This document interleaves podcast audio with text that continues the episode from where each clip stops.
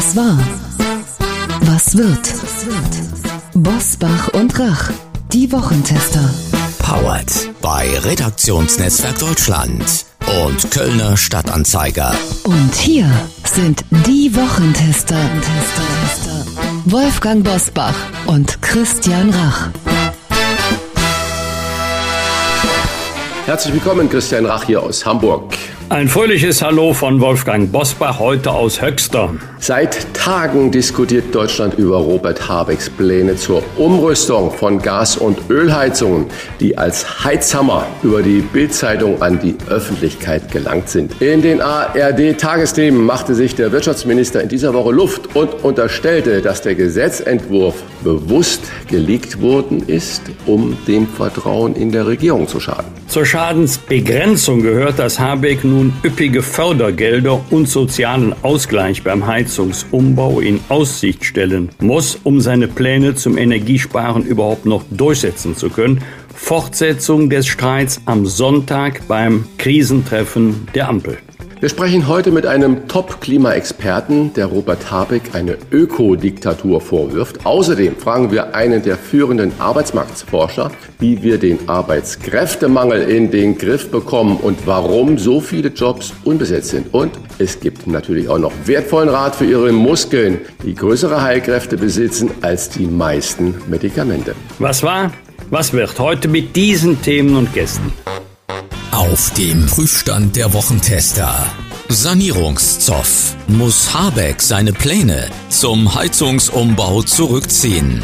Putin-Pakt. Wie groß ist das Machtgefälle zwischen Moskau und Peking? KI-Debatte. Sehen die Deutschen zu viele Risiken und zu wenige Chancen? Heute zu Gast bei den Wochentestern. Professor Manuel Frondel. Der Klimaexperte des Leibniz-Instituts für Wirtschaftsforschung RWI warnt Deutschland vor einer Ökodiktatur. Mit den Wochentestern spricht er darüber, was er von Robert Habecks Plänen zur Heizungssanierung hält und wie er zur Debatte um die E-Fuels steht. Professor Enzo Weber der Arbeitsmarktforscher des Nürnberger Instituts für Arbeitsmarkt und Berufsforschung IAB beantwortet den Wochentestern, was sich ganz Deutschland fragt. Warum sind zwei Millionen Stellen unbesetzt? Professor Ingo Frohböse der Sportwissenschaftler und Bestsellerautor widmet sich in seinem neuen Buch Der Heilkraft der Muskeln. Sein Rat heute bei den Wochentestern.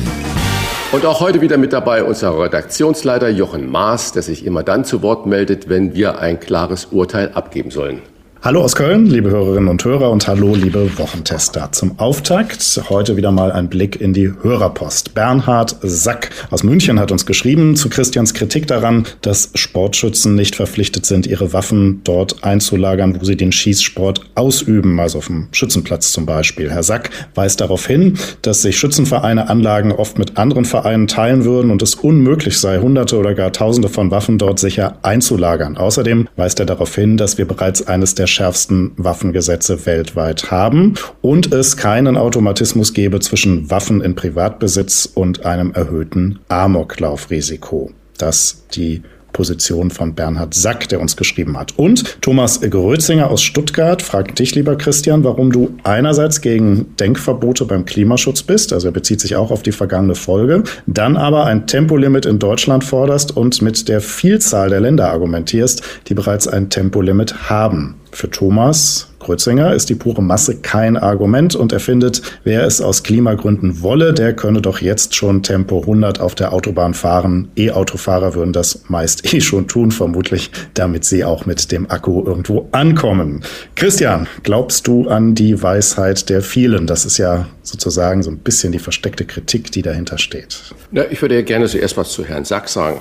So, es Auch das kann ja hm? kein Argument sein, dass die Schützenvereine sich den Platz mit anderen Vereinen teilen und dass man deswegen sagt, okay, dann kann da jeder mit seiner Waffe durch die Gegend laufen. Das sind ja nur Anstöße. Wir haben einen unglaublichen Erregungsmechanismus, wenn irgendwo irgendwas passiert. Ich fordere ja gar nicht strengere Gesetze und die sollen ja auch ihren Sport ausüben. Es leuchtet mir nur nicht ein, warum warum jeder Schütze dann seine auch wie auch immer äh, Halbfeuerwaffe oder ich kenne mich da überhaupt nicht aus mit nach Hause nehmen kann. Das verstehe ich nicht, wenn die im Schützenverein da ihrem Sport nachgehen. Okay, aber was hat denn dann diese Waffe, mit der da geschossen wird, zu Hause zu tun? Das ist ein Denkanstoß, genauso wie natürlich Tempo 100 auch ein Denkanstoß ist. Und ich fordere ja überhaupt keine Denkverbote ob man jetzt Tempo 100 auf den Autobahnen fährt, ob man sagt, wir machen eine Geschwindigkeitsbegrenzung bei 130, das sollten die Wissenschaftler, die sich damit auskennen, diskutieren. Und äh, nur was ich dazu feststelle, was Herr Krötzinger gesagt hat, ich glaube, wir müssen uns diesen Diskussionen stellen und ich bin überhaupt nicht für Denkverbote in der Klimapolitik, wenn ich jetzt sehe, Atomkraftwerke werden jetzt zum April abgeschaltet. Okay, die letzten, die da bei uns noch am Netz waren, sechs Prozent der Grundlast haben sie zugesteuert. Aber in Schweden, in Finnland, in Frankreich, überall baut man neue. Und wir haben noch ein Trassenproblem von Nord nach Süd wo im Süden muss ständig Kohlestrom zugekauft werden, um die Netzstabilität zu gewährleisten. Nicht, weil wir nicht genügend alternativen Strom im Norden mit Wind äh, erzeugen, sondern weil wir einfach das Netz nicht haben. Von 14.000 äh, Kilometer noch nicht genehmigten Netz, geplanten Netz, sind mal 1.900 Kilometer gebaut. Also das müssen wir alles bedenken. Nur eine Sache, Appelle und Freiwilligkeiten, die nutzen alle nichts. Das haben wir gesehen. Wassersparen äh, wird kaum gemacht, wenn wir die Lebensmittel, die Süßwarenindustrie auffordern oder es wird appelliert, doch weniger Zucker in die ganzen Lebensmittel äh, zu machen, weniger Zusätze da hineinzutun. Das verhallt einfach. Wenn wir ein Change wollen, brauchen wir nicht eine Verbotsgesellschaft, aber wir brauchen schon Richtlinien, an die wir uns dann zu halten haben. Und da reichen natürlich nur die Appelle nicht aus. Ich wollte zum Thema Aufbewahrung von Schusswaffen nur noch Folgendes mitteilen. Die Aufbewahrung von Schusswaffen, insbesondere Schießsport, also die Jagd kann ich ja nicht in geschlossenen Räumen ausüben. Da sind ja in der Regel keine Keiler und andere äh, Tiere unterwegs. Die sind also sowieso dann in den Händen von Jägerinnen und Jägern und können nicht zentral aufbewahrt werden. Jetzt geht es um den Schießsport. Wir haben uns intensive Gedanken gemacht und haben uns dann gegen die zentrale Aufbewahrung entschieden. Denn machen wir uns bitte nichts vor, wenn wir eine Schießsportanlage haben, in der dann Hunderte von Waffen gelagert werden müssten wenn dort einmal eingebrochen wird, wenn dort etwas passiert, dann erbeuten die Täter Hunderte von gefährlichen Schusswaffen. Das heißt, man müsste dann die Einrichtungen sichern wie vor Nox. Wahrscheinlich nicht nur technisch, auch noch mit Personal rund um die Uhr. Das wäre eine echte Gefährdung für den Schießsport. Also es ist nicht so, dass das Thema zentrale Aufbewahrung jetzt völlig neu wäre. Aber wie gesagt, es gibt immer eine Abwägung pro und contra. Natürlich gibt es keinen Automatismus zwischen Waffen im Privatbesitz und einem erhöhten Amoklaufrisiko. Ja, das stimmt. Die Frage ist nur, ob wir den Missbrauch bei legalen Waffenbesitzer durch eine zentrale Aufbewahrung einschränken könnten. Das ist eine etwas andere Fragestellung. Aber zur Wahrheit gehört auch, dass, äh, ich weiß nicht, jedenfalls deutlich über 90 Prozent Taten, die mit Schusswaffen begangen werden, nicht mit Legalwaffen oder von Legalwaffenbesitzern begangen werden, sondern mit illegalen Waffen. Und zum Thema Tempo 100 auf Autobahnen. Also ich bin auch kein Freund eines Tempolimits, vor allen Dingen, weil die Durchschnittsgeschwindigkeit auf den Autobahnen heute, Achtung, 104 Kilometer beträgt. Jedenfalls in Deutschland 104. Die Autobahnen sind die mit Abstand sichersten Straßen in Deutschland. Wir haben eine Richtgeschwindigkeit von 130 und etwa 30 Prozent der Autobahnen in Deutschland haben eine Geschwindigkeitsbegrenzung aus unterschiedlichen Gründen, zum Beispiel Baustellen, deutlich unter 130 und auch unter 100. Also das ist eine streckenbezogene und keine flächendeckende Geschwindigkeitsbegrenzung. Da würde ich gerne mal an einer Stelle nachhaken, weil es ja immer auch das Argument der deutschen Autobauer ist. Also die sind ja auch nicht unbedingt für ein Tempolimit. Jetzt haben wir in Deutschland ja ziemlich viele Premium-Hersteller. BMW, Audi, Mercedes, Porsche. Haben die alle Angst, dass man kein Porsche mehr kauft, wenn man nur noch 130 oder 120 fahren darf? Ist das ein, valides Argument auch gegen dieses Tempolimit? Möglicherweise ist diese Angst dort vorhanden. Das wäre das Argument, was ich nicht in der öffentlichen Debatte anführen würde. Dieses Argument überzeugt mich nicht, denn Und das spricht ja nicht gegen, das spricht für die Bundesrepublik Deutschland. Wir haben ein Prozent der Weltbevölkerung, aber im Premiumbereich des Automobilbaus, also Mercedes S-Klasse, 7er BMW, Audi A8, Porsche, haben wir einen Weltmarktanteil von etwa 80 Prozent. Und die meisten dieser Fahrzeuge, die gehen ja in Ländern mit einer strikteren Geschwindigkeitsbegrenzung als in Deutschland. Es gibt ja nur ganz wenige Länder auf der Welt, die kein Tempolimit auf Autobahnen haben. Will sagen, jetzt sehen Sie mal als Beispiel Amerika, wer sich dort ein teures deutsches Luxusauto leistet, der tut das als Statussymbol. Es gibt ja auch viele, auch Blockbuster aus Hollywood, ähm, in denen deutsche Luxusfahrzeuge eine Rolle spielen, weil sie entweder von Ganoven oder von den Guten äh, genutzt werden. Und äh, gut, bei James Bond war es dann oft ein Wagen aus England, das hat dann aber andere Gründe. Das heißt, der Absatz bricht ein, wenn wir bei uns jetzt auch eine Geschwindigkeitsbegrenzung bekommen. Das glaube ich eher nicht. Da geht es ja um Komfort, da geht es um Bequemlichkeit, da geht es übrigens auch um passiven Schutz. Und, das darf man vielleicht auch noch hinzufügen, äh, wenn man einmal einen Vergleich zieht zwischen Unfallgefahren und dramatischen Folgen eines Unfalls, insbesondere Todeszahlen, Autobahnen und Landstraßen, sind die Landstraßen deutlich gefährlicher als die Autobahnen. Was Herr Grotzinger gesagt hat, ich äh, sage ja nicht, dass wir uns vergleichen müssen mit den Verbotsländern, sondern ich habe nur gesagt, in welcher Gesellschaft wir uns noch befinden bei dem No Limit auf den Autobahnen. Und ähm, ich glaube, dass viele der anderen Länder ebenfalls treffliche Argumente dafür haben, warum es die Geschwindigkeitsbegrenzung gibt. Und Wolfgang hat es ja richtig gesagt, die mehr, dass das, dass dann unsere Kernwirtschaft äh, äh, zusammenbrechen würde, nämlich die Automobilwirtschaft, äh, das ist eine Mehr weil wir verkaufen ja jetzt den größten Teil dieser äh, Autos der Oberklasse ja auch im Ausland. Und übrigens werden die ja auch zum größten Teil im Ausland mitproduziert. Zum Tempolimit gibt es ja immer einen ziemlichen Studienstreit. Wir werden über das Tempolimit heute auch sprechen mit Professor Manuel Frondel vom Leibniz-Institut für Wirtschaftsforschung und werden aber ein bisschen nachfragen, welche Position er da einnimmt. Vielen Dank für diesen Auftakt und nun die Top-Themen der Woche. Wie war die Woche? Wolfgang Bosbach und Christian Rach sind die Wochentester.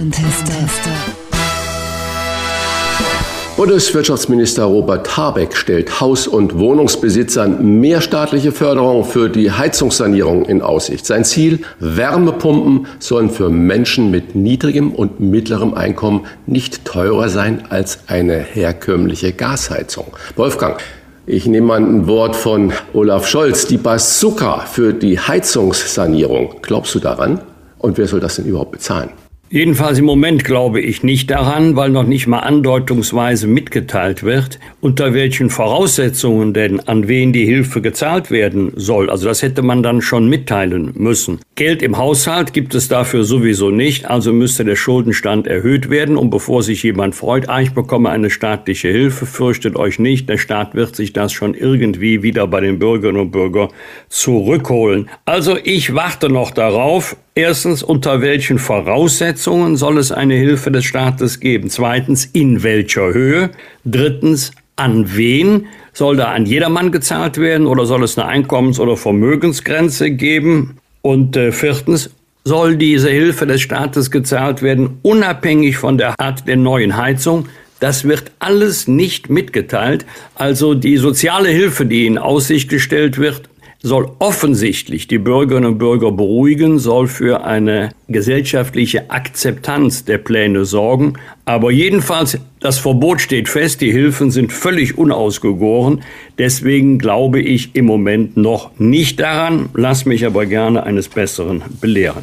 Was mich dabei nur wundert, ist, warum die SPD da so ruhig bleibt und nicht mit eigenen äh, Vorschlägen wenn es denn so kommt mit dieser Gesetzesvorlage, auch gleich von dem Urgedanken der SPD her gesagt wird, wie das Ganze für die Bevölkerung denn gewuppt werden soll. Aber bleiben wir bitte bei äh, Robert Habeck. Der hat in dieser Woche nämlich auch noch in den ARD-Tagesthemen darüber sich beklagt, dass seine Pläne zu eben dieser Heizungssanierung geleakt worden seien, um der Ampel zu schaden. Bild macht seit Tagen dagegen ordentlich Stimmung gegen Habeck unter dem Motto Hände weg von meinem Haus. Wolfgang, du bist ja Politik-Insider und immer noch unglaublich gut vernetzt und du wirst wissen, wie und warum vorab Pläne an die Öffentlichkeit gelangen. Sind das diese internen Beziehungen, die die Politiker, Politikerinnen zu den Journalisten haben? Sind die Pläne dann in der Regel danach politisch tot, weil man eigentlich noch eine unfertige, wie du es ja selber gerade richtig beschrieben hast, nur eine halbfertigen Gedanken schon so in der Öffentlichkeit breit tritt, dass dann nichts mehr kommt. Das heißt, ist das Durchstechen ein legitimes politisches Mittel? Der Journalismus wird das natürlich äh, vehement bestreiten, insbesondere öffentlich, und trotzdem ist es so. Der Journalismus beklagt, dass die Politikerinnen und Politiker das Wasser nicht halten können, dass sie nichts für sich behalten können, dass nichts vertraulich bleibt, sind aber höchst dankbar, die Journalistinnen und Journalisten, wenn sie Informationen bekommen, die insbesondere die journalistische Konkurrenz noch nicht hat. Also, dass Gesetzentwürfe, die noch nicht vom Kabinett beschlossen worden sind, also noch nicht in das reguläre Verfahren, Gesetzgebungsverfahren gekommen sind, durchgestochen werden. Ja, Leute, das ist doch keine Sensation. Das ist ja schon fast die Regel. Also, was bleibt denn da geheim? Und ähm, bevor ein Gesetzentwurf das Bundeskabinett erblickt, dann gibt es ja zunächst einmal im federführenden Ministerium viele Stellen, die beteiligt werden, bis hinauf, also vom Referat, Unterabteilungsleiter, Abteilungsleiter, Staatssekretär bis hinauf zum Minister. Dann werden die anderen beteiligten Ressorts eingebunden und informiert und irgendwo ist ein Leck und dann kommt's raus. Meine Lebenserfahrung sagt mir, wer durchsticht, hat jedenfalls nichts Gutes im Sinn. Da könnte man ja abwarten. Das Durchstechen dient nicht selten dazu, ein Vorhaben zu kontaminieren, auch wenn es noch vielleicht gar nicht bis zu Ende durchgedacht ist. Dafür spricht ja im Moment bei den Heizungsplänen vieles. Denn es werden ja dann auch sehr oft, übrigens noch von den Parlamentariern, die Verbände angehört, die auch aus ihrer Erfahrung und Expertise dann einen Beitrag leisten sollen. Und erst dann geht's ins parlamentarische Verfahren. Oftmals werden solche Pläne, also Gesetzentwürfe, ja auch zerredet, weil die wenigsten beugen sich ja darüber, um etwas sozusagen Lob über den Entwurf auszubreiten, sondern man sucht ja die kritischen Stellen. Flugzeug sicher gelandet ist ja keine Meldung, ganz anders als ein Flugzeugabsturz. Also Nein, Gutes hat man beim Durchstechen nicht im Sinn, aber Politisch tot ist der Vorstoß von Robert Habeck ganz sicher nicht. Jetzt hat er natürlich selber die Latte für den Erfolg sehr, sehr hoch gelenkt. Schon sind wir beim Thema staatliche Hilfen. Und solange das nicht konkretisiert ist, wird es auch die Pläne in der Reinform nicht geben. Denn da würde ja sofort jeder hellwach, wenn man sagt, wir machen zunächst das Heizungsverbot fossiler Brennstoff und dann unterhalten wir uns anschließend in aller Ruhe über mögliche staatlichen Hilfen. Das wird jetzt zeitgleich geschehen müssen. Wolfgang, noch eine Nachfrage. Das klingt ja immer so, als würde der politische Gegner sowas dann äh, durchstechen. Haha, ich weiß was und jetzt weiß ich auch, wie ich den oder diejenige zu Fall bringe. Kann das nicht sein, dass es auch hausintern Dinge sind, weil die sind ja nicht jetzt alle, bei jedem Regierungswechsel wird ja nicht ein ganzes Ministerium, eine ganze Verwaltung, eine ganze Referat ausgetauscht, dass man sagt, Mensch, nee, das geht so gar nicht? Das wird in aller Regel aus den eigenen Reihen kommen. Diesmal allerdings nicht aus den eigenen Reihen der Grünen, sondern eher aus den eigenen Reihen der sogenannten Freunde in der Koalition. Denn ähm, man ist zusammen, das ist ja keine, keine Liebesheirat, sondern das ist ein Zweckbündnis auf Zeit. Und wir haben in diesem Jahr vier Landtagswahlen. Eine hatten wir schon in Berlin. Jetzt kommt noch Bremen, Hessen, Bayern dazu. In Berlin regiert man zusammen, in den Ländern ist man dann wieder politischer Gegner und tritt gegeneinander an und da versucht man eben einen Stellungsvorteil zu erzielen. Das heißt, auf die Idee, dass es immer die politische Konkurrenz sein muss, wäre ich gar nicht gekommen. In erster Linie kommt es aus den eigenen Reihen. Russland und China wollen eine strategische Partnerschaft eingehen, bei der Kriegsverbrecher Wladimir Putin den chinesischen Staats- und Parteichef Xi Jinping über Jahre mit Öl und Gas beliefern will. Putin wirkte bei seinem Empfang im Kreml für den chinesischen Staatschef aber ziemlich kleinlaut. Christian, deine Einschätzung, erleben wir den Beginn einer lange dauernden russischen Abhängigkeit von China? Und wie gefährlich ist diese Allianz? Weiß ich nicht. Ich würde jetzt gar nicht von Abhängigkeiten äh, sprechen. Russland ist jetzt auch nach dem Zerfall der Sowjetunion das mit Abstand größte, flächenmäßig größte Land der Erde. China ist mit Indien gleich auf das bevölkerungsreichste Land der Erde. China strebt, wenn man die Situation sich genau anguckt, mindestens nach Gleichklang mit den USA, wenn nicht sogar dazu die USA zu überflügeln. China braucht unglaublich viele Rohstoffe, um diese wirtschaftliche Entwicklung voranzutreiben. Russland hat natürlich diese Rohstoffe. Russland sorgt auch für chinesische Ernährung. Es ist ein unglaublich großes landwirtschaftliches Gebiet, was Russland da hat. Und insofern ist es zuerst mal auch eine logische Allianz und natürlich auch eine Allianz gegenüber dem Westen. Und wir stellen uns immer so dahin, dass wir sagen, die ganze Welt ist dagegen. Das stimmt ja so gar nicht. Wenn wir das mal auf den Ukraine-Krieg äh, konzentriert sehen, da ist nicht die ganze Welt in der Position des Westens. Ganz Südamerika sagt, nee, das ist nicht unser Spiel. Nur wenige Länder in Afrika unterstützen da den Westen. Der asiatische Raum bis auf Japan ist auch nicht da in dieser Phalanx. Und ich glaube, es hat eine Natürlichkeit, dass sich Russland jetzt an China hängt und oder umgekehrt auch China die russischen Vorteile benutzt. Weiß nur nicht, wer von den beiden wem wie traut. Ob die wirklich äh, so Brüder im Geiste sind, das würde ich bezweifeln wollen. Ich glaube, dass es da handfeste chinesische Interessen sind, die diese Achse stärken wollen. Und eigentlich geht es gegen die USA. Also sind wir im Westen aufgefordert, nicht dem Putin bei der nächsten Situation irgendwo zu verhaften und dann wirklich den Weltkrieg zu provozieren, sondern wir sind aufgefordert, endlich eine gemeinsame Position mit China zu finden, nicht nur gegen China. Natürlich müssen wir, die westlichen Demokratien, einen Standpunkt gegenüber China vertreten und dass China nicht nur allen Firmen, die in China äh, produzieren, diktiert, wie sie was äh, handhaben sollen und so weiter und so fort und diese Firmen auch vom Know-how her ausplündert. Da brauchen wir eine gemeinsame Balance, aber äh, wir können uns nicht dahinstellen und sagen, das ist alles nur das Böse nicht falsch verstehen. Das sind Autokratien, Russland und China. Und ich bin froh, dass ich hier im Westen in Deutschland lebe und dass wir eine Demokratie haben. Aber wir müssen ein wirklich ein gemeinschaftliches Umgehen mit China haben. Und wenn wir China nur noch als Feind betrachten, dann werden wir da auf verlorenem Boden sein. Wir müssen China ganz klar auch unsere Grenzen aufzeigen. Wir müssen sagen, soweit ja, da kann man auch Handel treiben, da müssen wir auch Handel treiben, aber dieses permanente Moralisieren, das wird uns absolut in die Enge und in die Ecke treiben und äh, wird solche Achsen wie China und zu Russland viel stärker noch schmieden, als wir uns das heute vorstellen können. Wolfgang, die ganze Welt diskutiert derzeit darüber, was mit künstlicher Intelligenz, der sogenannten KI, bereits möglich ist und möglich sein wird. Das Institut Ipsos hat weltweit gefragt, ob die Menschen in der KI eine Gefahr sehen. Und nicht wirklich überraschend ist die Sorge in Deutschland besonders ausgeprägt. Ein Drittel der Befragten in Deutschland denken, dass KI ein globales Chaos anrichten wird.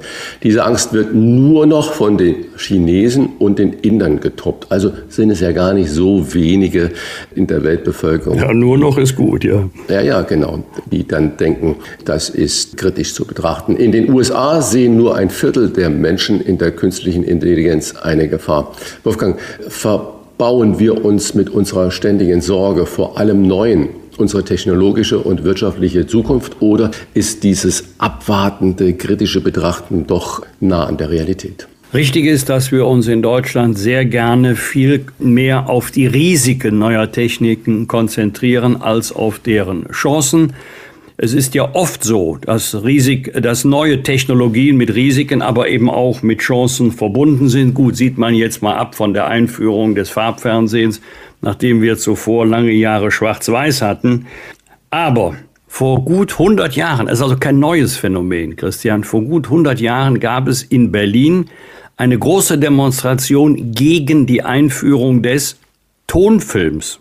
Übrigens mit der berechtigten Sorge, dass dadurch die Klavierbegleiter in den Kinos arbeitslos würden. Ja, Tonfilme brauchen keine Klavierbegleitung mehr. Bevor aber jetzt jemand sagt oder auch nur denkt, typisch deutsch, die Amerikaner sind da ganz anders, Jack Warner, einer der Gründer des Studios Warner Brothers, war auch ein begeisterter Gegner des Tonfilms, allerdings nicht aus technologischen Gründen, sondern aus wirtschaftlichen Gründen, denn Jack Warner wollte seine Filme weltweit verkaufen. Und er hat sich gedacht, ja, wenn jetzt jetzt anfangen, Englisch zu sprechen, dann kann ich ja meine Filme nur noch in den englischsprachigen Ländern verkaufen, nicht mehr weltweit. Deswegen waren wir Anhänger von Klavierbegleitung und Untertitel. Aber da hat ihm dann später die Technologie geholfen, nämlich die Tonspur und die Synchronisationsmöglichkeiten in aller Sprachen dieser Welt. Ich finde das ein schönes Beispiel für Chancen und Risiken. Manche realisieren sich das tatsächlich, aber auch, dass neue Technologien uns dabei helfen können, diese Risiken zu minimieren und die Akzeptanz zu erhöhen. Deswegen wird es bei der KI ganz entscheidend darauf ankommen, für was setzen wir sie ein. Aber muss ich nachfragen, in der Philosophie, in der, gerade in der Staatsphilosophie, ist ja eigentlich die größtmögliche Freiheit die Anarchie, aber auch das, was nie gelingen kann, weil jeder nur seines macht und schon das Handeln oder die, die pure Existenz des anderen eigentlich die persönliche Freiheit einschränkt. Und im Internet ist es ja so ähnlich. Das heißt, wenn wir jetzt die KI noch sehen und das damit Augmented Reality, Metaverse und all das, was da kommt, absolut ohne Regeln, ohne gesetzliche Rahmen ist, also eine Art Anarchie, weltweiter Anarchie, ist es nicht das, was den Menschen die Sorgen macht. Nicht das Nicht-Begreifen, wie KI funktioniert, sondern das alles, man sehe Hetze im Netz, man sehe äh, Fake News im Netz, dass das die Menschen beunruhigt und dass der Staat und alle Staaten da bisher tatenlos zusehen, aber zum Beispiel die Chinesen ganz klare Regeln haben und da eingreifen und wir eigentlich diese Flut an dem Netzaktivitäten hilflos ausgesetzt sind. Probieren wir heute irgendwas, was im Netz kursiert, wirklich durchzusetzen. Ist es nicht der Verlust der staatlichen Kontrolle, die den Menschen da größte Sorge macht? Ja, weil wir auch die Ortsgebundenheit verloren haben. Versuch mal Google zu verklagen. Das ist gar nicht so einfach. Die haben natürlich eine, eine Dependance in Deutschland. Ich glaube, äh, die ist in der ABC-Straße in Hamburg. Aber ob das dann eine selbstständige Niederlassung ist, wo eine Klage zugestellt werden kann, ist eine ganz andere Frage. Wir sind ja mit diesen neuen Technologien, Information, Kommunikation nicht mehr so standortgebunden, wie das mit klassischen Produkten, also mit Produkten, die man in die Hand nehmen kann, immer der Fall war. Und das, was weltweit angeboten und weltweit vernetzt ist, kannst du nicht unbedingt durch die nationale Gesetzgebung alleine regulieren. Und dann versuch mal 200 Staaten dieser Welt äh, auf einen Nenner zu bringen. Das ist ja schon bei den Ländern der Europäischen Union sehr schwierig. Netzwerkdurchsetzungsgesetz, das war ja so ein Versuch, schlimme Auswüchse im Netz zu verhindern. Und schon fangen die Probleme an. Was strafbare Inhalte ist, das wird man ja noch klären können durch die Gesetze, durch die Auslegung der Gesetze, durch Rechtsprechung, durch die herrschende Meinung in der juristischen Literatur. Was aber ist unterhalb dieser Grenze gesellschaftlich, politisch nicht mehr akzeptabel und soll daher bekämpft werden. Schränken wir dadurch nicht zu sehr die Meinungsfreiheit ein. Also ich bleibe bei meiner These, es wird ganz entscheidend auch für die Akzeptanz der Bevölkerung darauf ankommen, zu welchem Zweck setzen wir künstliche Intelligenz, also selbstlernende Systeme ein. Das praktischste Anwendungsbeispiel, das sind ja fahrerlose Automobile. Da wird ja schon seit Jahren dran geforscht. Wenn Sie, wenn unterstellt, Sie die Sicherheit im Straßenverkehr deutlich erhöhen, wird die Akzeptanz steigen. Deutschland ist auf dem Weg in die Ökodiktatur. Das sagt der angesehene Klima- und Wirtschaftsexperte Professor Manuel Frondel vom RWI in Essen. Das Gespräch über die Grenzen der Belastung und wie Klimaschutz gelingen kann. Jetzt bei den Wochentestern. Wolfgang Bosbach und Christian Rach sind die Wochentester. Tester, Tester. Werbung. Trigema, Deutschlands größter Hersteller von Sport- und Freizeitbekleidung, hat ein exklusives Angebot für unsere Hörerinnen und Hörer entwickelt, zu dem Sie gleich mehr erfahren. Doch zunächst würde ich von dir, lieber Christian, gerne wissen, was verbindest du mit Trigema? Trigema, da denke ich an äh, Made in Germany, unternehmerische Verantwortung, qualitativ hochwertige Textilien. Und natürlich auch an Familienunternehmer Wolfgang Krupp und natürlich auch muss ich sagen, an die Werbung mit dem Affen, die sicherlich alle schon mal vor der Tagesschau gesehen haben. Ja, besser kann man es nicht auf den Punkt bringen. Viele denken ja immer Textilien aus Deutschland. Das war einmal. Das ist doch nicht bezahlbar. Doch Trigema zeigt, dass es anders geht und bezahlbar ist mit Top-Qualität zum fairen Preis. Vom Garn bis zum versandfertigen Bekleidungsstück realisiert Trigema alle Produktionsstufen im eigenen Haus und steht dabei für modernste Technik, soziale und wirtschaftliche Verantwortung und für den Erhalt des Produktionsstandortes Deutschland. Wir haben Trigema getestet und sind überzeugt, das ist echte Nachhaltigkeit, die man gerne trägt. Mit dem Rabattcode Wochentester 10 sparen Sie 10% auf den gesamten Warenkorb im Trigema Online-Shop. Und obendrauf erhalten Sie kostenlosen Versand innerhalb Deutschlands. Hier noch einmal der Rabattcode Wochentester 10. Zur Aktion und zum Online-Shop gelangen Sie über folgenden Link trigema.de slash Wochentester. Alle Informationen zum exklusiven Trigema Wochentester Rabatt finden Sie selbstverständlich auch in unseren Show Notes. Klartext, Klartext. Wolfgang Bosbach und Christian Rach sind die Wochentester. Tester, Tester. Ich bin entsetzt über die Pläne von Robert Habeck zum Heizungsverbot. Mit diesen Worten zitierte ihn kürzlich die Bildzeitung, als bekannt wurde, welch straffer Zeit- und Kostenplan auf die Bürgerinnen und Bürger bei der Umrüstung von Öl- und Gasheizungen zukommt. Nun will Robert Habeck seine Pläne offenbar entschärfen und mit großzügigen Fördergeldern sozial verträglich machen. Ob das reicht, das fragen wir unseren Gastprofessor Manuel Frondl vom Leibniz Institut für Wirtschaftsforschung RWI. Herzlich willkommen, Herr Professor Frondl, bei den Wochentestern. Ja, guten Morgen. Hallo. Herr Professor Frondl, das wird teuer, haben Sie nicht nur der Bild gesagt, sondern auch in einem Gastbeitrag für die FAZ über das Verbot von Öl- und Gasheizungen ab 2024. Wie teuer könnte es denn für den einzelnen Haus- und Wohnungsbesitzer werden? Ja, das kommt natürlich auf den Einzelfall an, aber ähm, grob über den Daumen gepeilt kann natürlich dieses de facto Heizungsverbot, äh, was für 2024 vorgesehen ist, schnell zum doppelten und dreifachen an Kosten führen, als wenn man eine verbesserte Erdgasheizung beispielsweise einbauen könnte. Und äh, das zeigt einfach die Krux von Verboten, dass es unnötig teuer werden kann. Würde da die große Rente von vielen nicht so betuchten Menschen draufgehen? Ja, also es kann sehr teuer für einzelne Haushalte werden und nicht nur für wir sprechen wahrscheinlich von vielen Haushalten, die in nächster Zeit, in den nächsten Jahren die Heizung renovieren müssen und erneuern müssen und die möglicherweise schon ein äh, stattliches Lebensalter erreicht haben, kurz vor der Rente stehen und solche Investitionen eigentlich nicht mehr tätigen wollen und teilweise auch nicht mehr können, weil das Geld, was sie angespart haben, für ihre Rente vorgesehen ist und für einen Lebensabend vorgesehen ist. Wirtschaftsminister Habeck beklagt in diesen Tagen, dass seine Pläne an die Medien durchgestochen worden seien, um der Ampel zu schaden. Habeck rudert nun zurück und will, dass Wärmepumpen für niedrige und mittlere Einkommen nicht teurer sind als Öl- und Gasheizungen. Kann sich der Staat nach so viel Förderung, also Bazooka und Wumms und Doppelwumms, überhaupt noch finanziell leisten? Er sollte das sich äh, vor allen Dingen nicht leisten. Es hängt natürlich alles immer von der Ausgestaltung ab, äh, wie schnell ein Verbot kommt, ob man das Verbot wirklich schon 2024 implementieren möchte oder vielleicht doch noch ähm, wie andere Staaten beispielsweise bis 2030 wartet.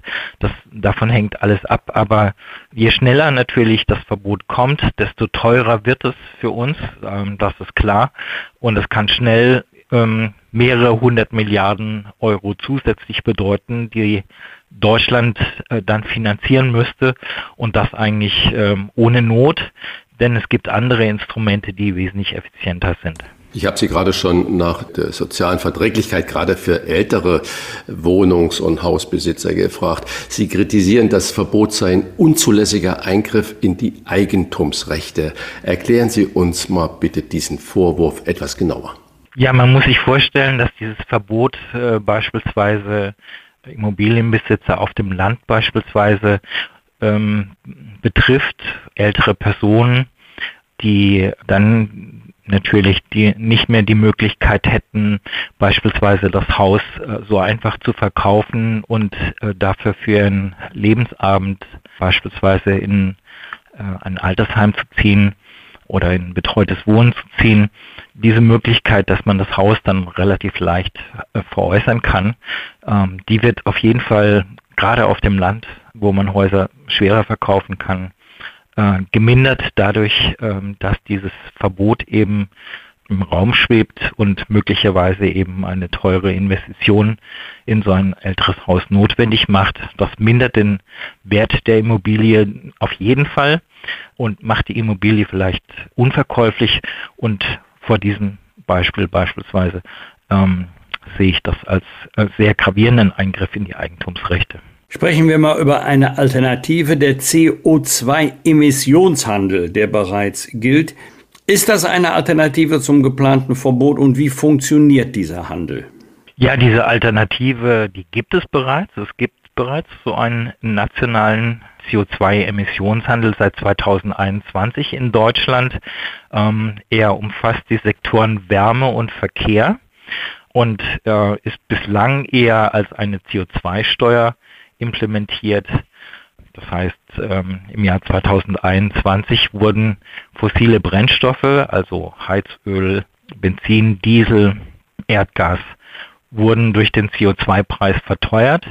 Ähm, und die Verteuerung bestand 2021 in 25 Euro je Tonne CO2. Das übersetzt sich beispielsweise in rund 8 Cent pro Liter Heizöl mehr, also Mehrkosten pro Liter Heizöl von 8 Cent pro Liter. Das hört sich noch relativ niedlich an, aber dieser CO2-Preis wird sukzessive verteuert auf beispielsweise 55 Euro je Tonne CO2 äh, im Jahr 2025. Ab dem Jahr ähm, 2025 soll dann tatsächlich eine Deckelung eingeführt werden der Emissionen in diesen beiden Sektoren und dann wird sichergestellt, dass in diesen beiden Sektoren sukzessive Jahr für Jahr die Gesamtemissionen sinken. Und äh, es wird im Grunde schon mit diesem nationalen Emissionshandel das gemacht, was mit dem Heizungsverbot was jetzt vorgesehen ist, auch erreicht werden soll, nämlich die Emissionen zu senken, aber auf wesentlich kostengünstigere Art und Weise. Dass wir handeln müssen, ist vermutlich unstrittig über alle Denkmuster hinaus. 61 Prozent, also fast zwei Drittel der deutschen Eigenheim- und Wohnungsbesitzer haben laut einer INSA-Umfrage Angst davor, dass sie die von der Politik vorgegebene Zwangssanierung sich nicht mehr leisten können. Übertreiben wir es generell mit dem Klimaschutz oder ist es die einzige Möglichkeit, das so von oben herab staatlich zu verordnen? Nein, also wir übertreiben es nicht mit dem, mit dem Klimaschutz, wenn wir es mit kosteneffizienten ähm, Instrumenten machen. Und insbesondere haben wir ja diese kosteneffizienten Instrumente schon implementiert. Der nationale CO2-Emissionshandel wurde gerade angesprochen. Es kommt ähm, im Jahr 2027 ist schon geplant, EU-weit für die beiden Sektoren ähm, Verkehr und Wärme einen EU-weiten Emissionshandel zu implementieren. Das heißt, ähm, ab 2027 werden EU-weit die Emissionen in diesen beiden Sektoren gesenkt und zwar ähm, auf wesentlich kostengünstige Art und Weise, wie wir das jetzt mit dem Heizungsverbot machen würden. Und wenn wir mit dem Heizungsverbot noch eine zusätzliche Regulierung ähm, zusätzlich zu diesen ohnehin schon existierenden bzw. geplanten Instrumenten implementieren, dann macht es es zusätzlich teuer. Die Nachrüstung der Heizung eines Hauses mit einer Wärmepumpe kostet für ein Einfamilienhaus zwischen 30 und 50.000 Euro. Wer kann sich so etwas erlauben? Ja, gute Frage. Das ist selbst für gut verdienende Haushalte ähm, eine stattliche Summe, die da so aufzubringen ist. Und das macht man natürlich äh, nicht ständig. Ähm, das macht man vor allen Dingen dann, wenn es ohnehin notwendig ist. Also wenn ähm, zum Beispiel der Heizungskessel sowieso erneuert werden muss, dann geht man solche Modernisierungen an, energetische Modernisierung an. Nicht umsonst sind, ist die energetische Modernisierungsrate bei einem Prozent pro Jahr seit Jahren und Jahrzehnten und bewegt sich äh, nicht von der Stelle.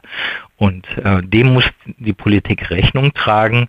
Äh, Politik muss mehr Geduld aufbringen, dass äh, mit dem Klimaschutz in gerade im Gebäudesektor, äh, weil es so hohe Kosten verursacht, der Klimaschutz. Deswegen sollte man das effizienteste Instrument eben den CO2-Emissionshandel zum Zuge kommen lassen. Und der stellt aber auch sicher, dass Jahr für Jahr Emissionen gesenkt werden. Ganz klar ist, wir müssen Klimaschutz betreiben, wir müssen CO2-Emissionen senken und das kostet natürlich auch Geld, aber wir sollten das eben mit dem Emissionshandel am kostengünstigsten für alle Beteiligten machen und nicht noch zusätzliche Kosten den Leuten aufbürden. Das ist der eine Streitpunkt, also der Austausch der Gas- und Ölheizungen in Wohnungen und Häusern. Und ein weiterer Streitpunkt ist ja der Verbrenner aus, der ab 2035 EU-weit kommen soll. Die FDP kämpft für Technologieoffenheit in Form von E-Fuels und wird dafür kräftig gescholten und lehnt auch im Moment noch jeden Kompromiss ab. Ist diese Schimpfe für die FDP äh, zu Recht oder äh, sehen Sie da auch irgendeinen Ansatz, wo Sie sagen, jo, den müssen wir auch weiter verfolgen? Ähm, grundsätzlich ist eine Restriktion von Möglichkeiten und insbesondere auch Verbote nicht zu befürworten aus ökonomischer Sicht und deswegen eine Vorverurteilung von E-Fuels ist natürlich ebenfalls aus ökonomischer Sicht nicht verständlich. Es ist natürlich aus physikalischer Sicht schon klar, dass man lieber den Grünstrom lieber direkt in ein Elektromobil benutzen sollte, statt mit grünem Strom erst noch über Umwege dann E-Fuels herzustellen und damit nur noch einen Bruchteil des ursprünglich im grünen Strom vorhandenen Energiebetrags zu nutzen.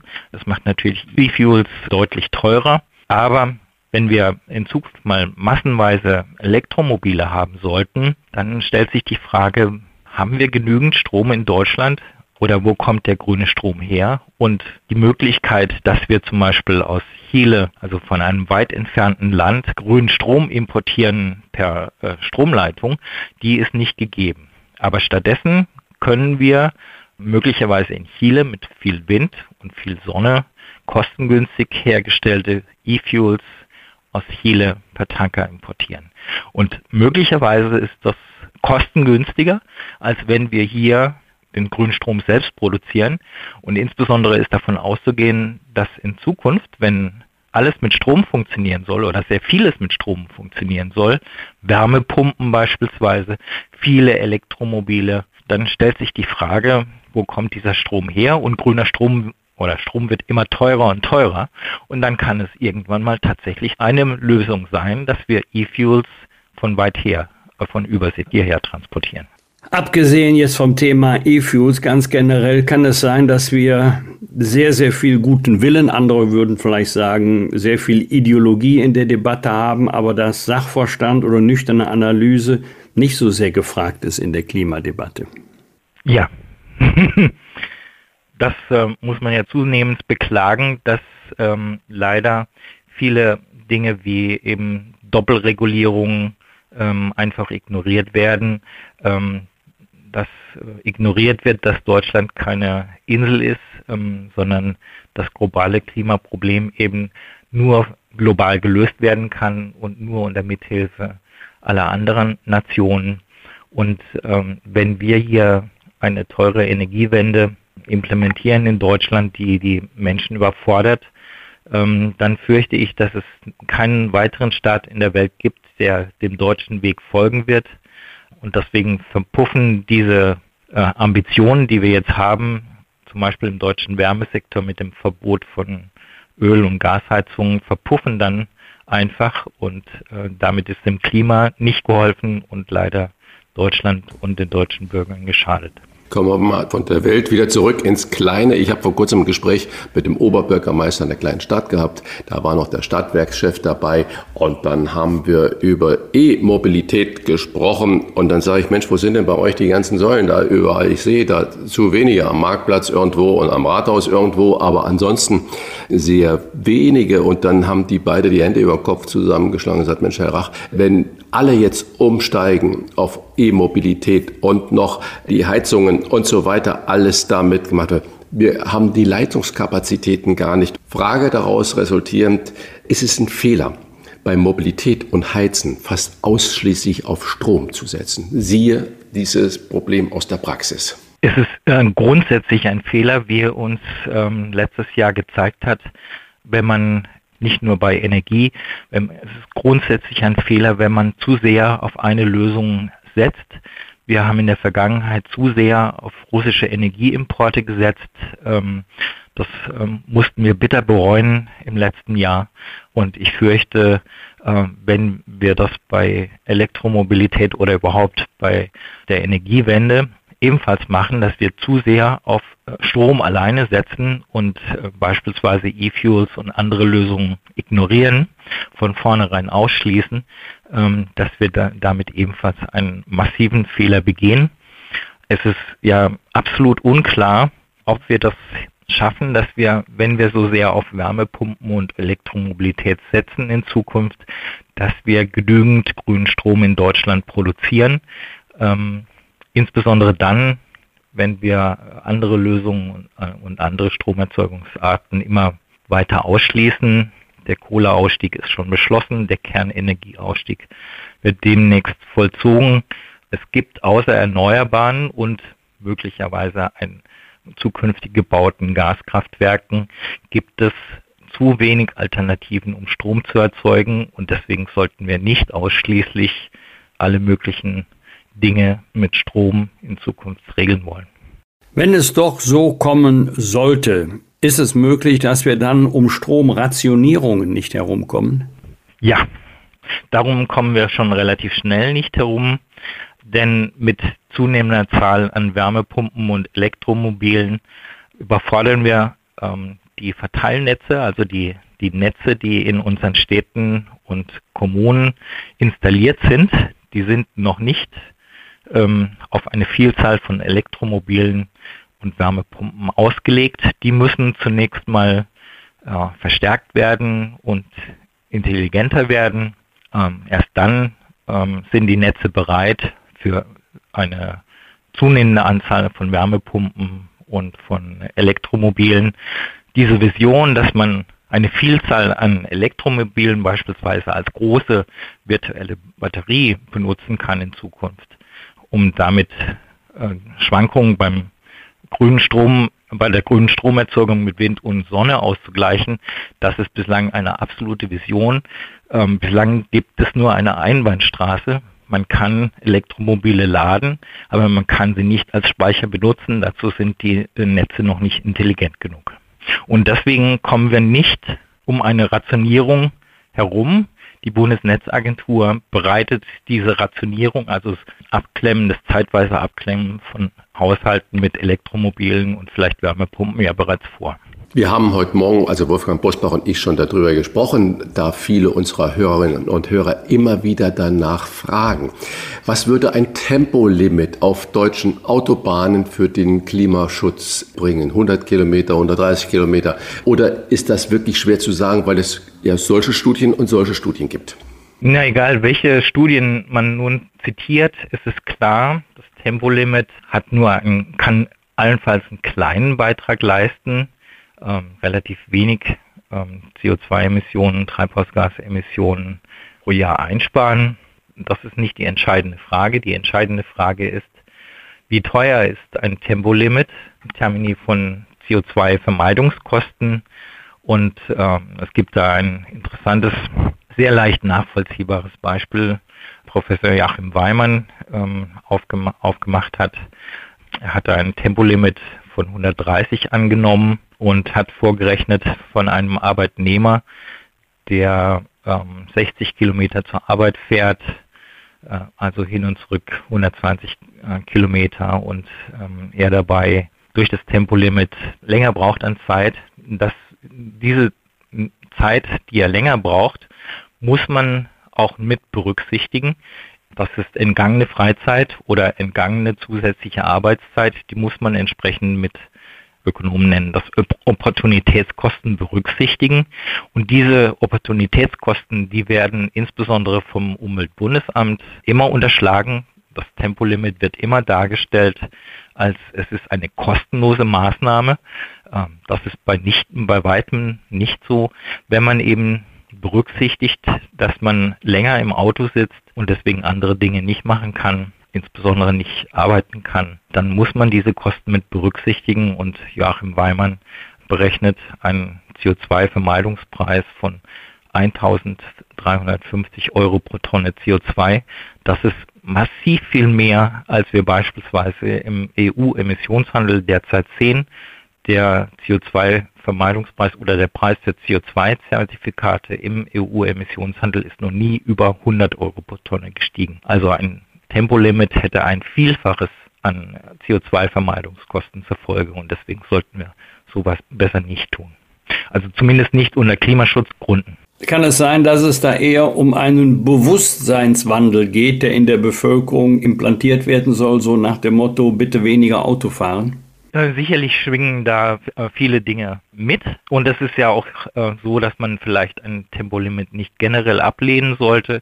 Man sollte es nicht nur nicht unter Klimaschutz oder Emissionsvermeidungsgründen und aus Klimaschutzgründen machen, sondern ein Tempolimit kann ja durchaus helfen, beispielsweise die Verkehrssicherheit zu erhöhen, kann möglicherweise die Zahl der Verkehrstoten noch weiter reduzieren.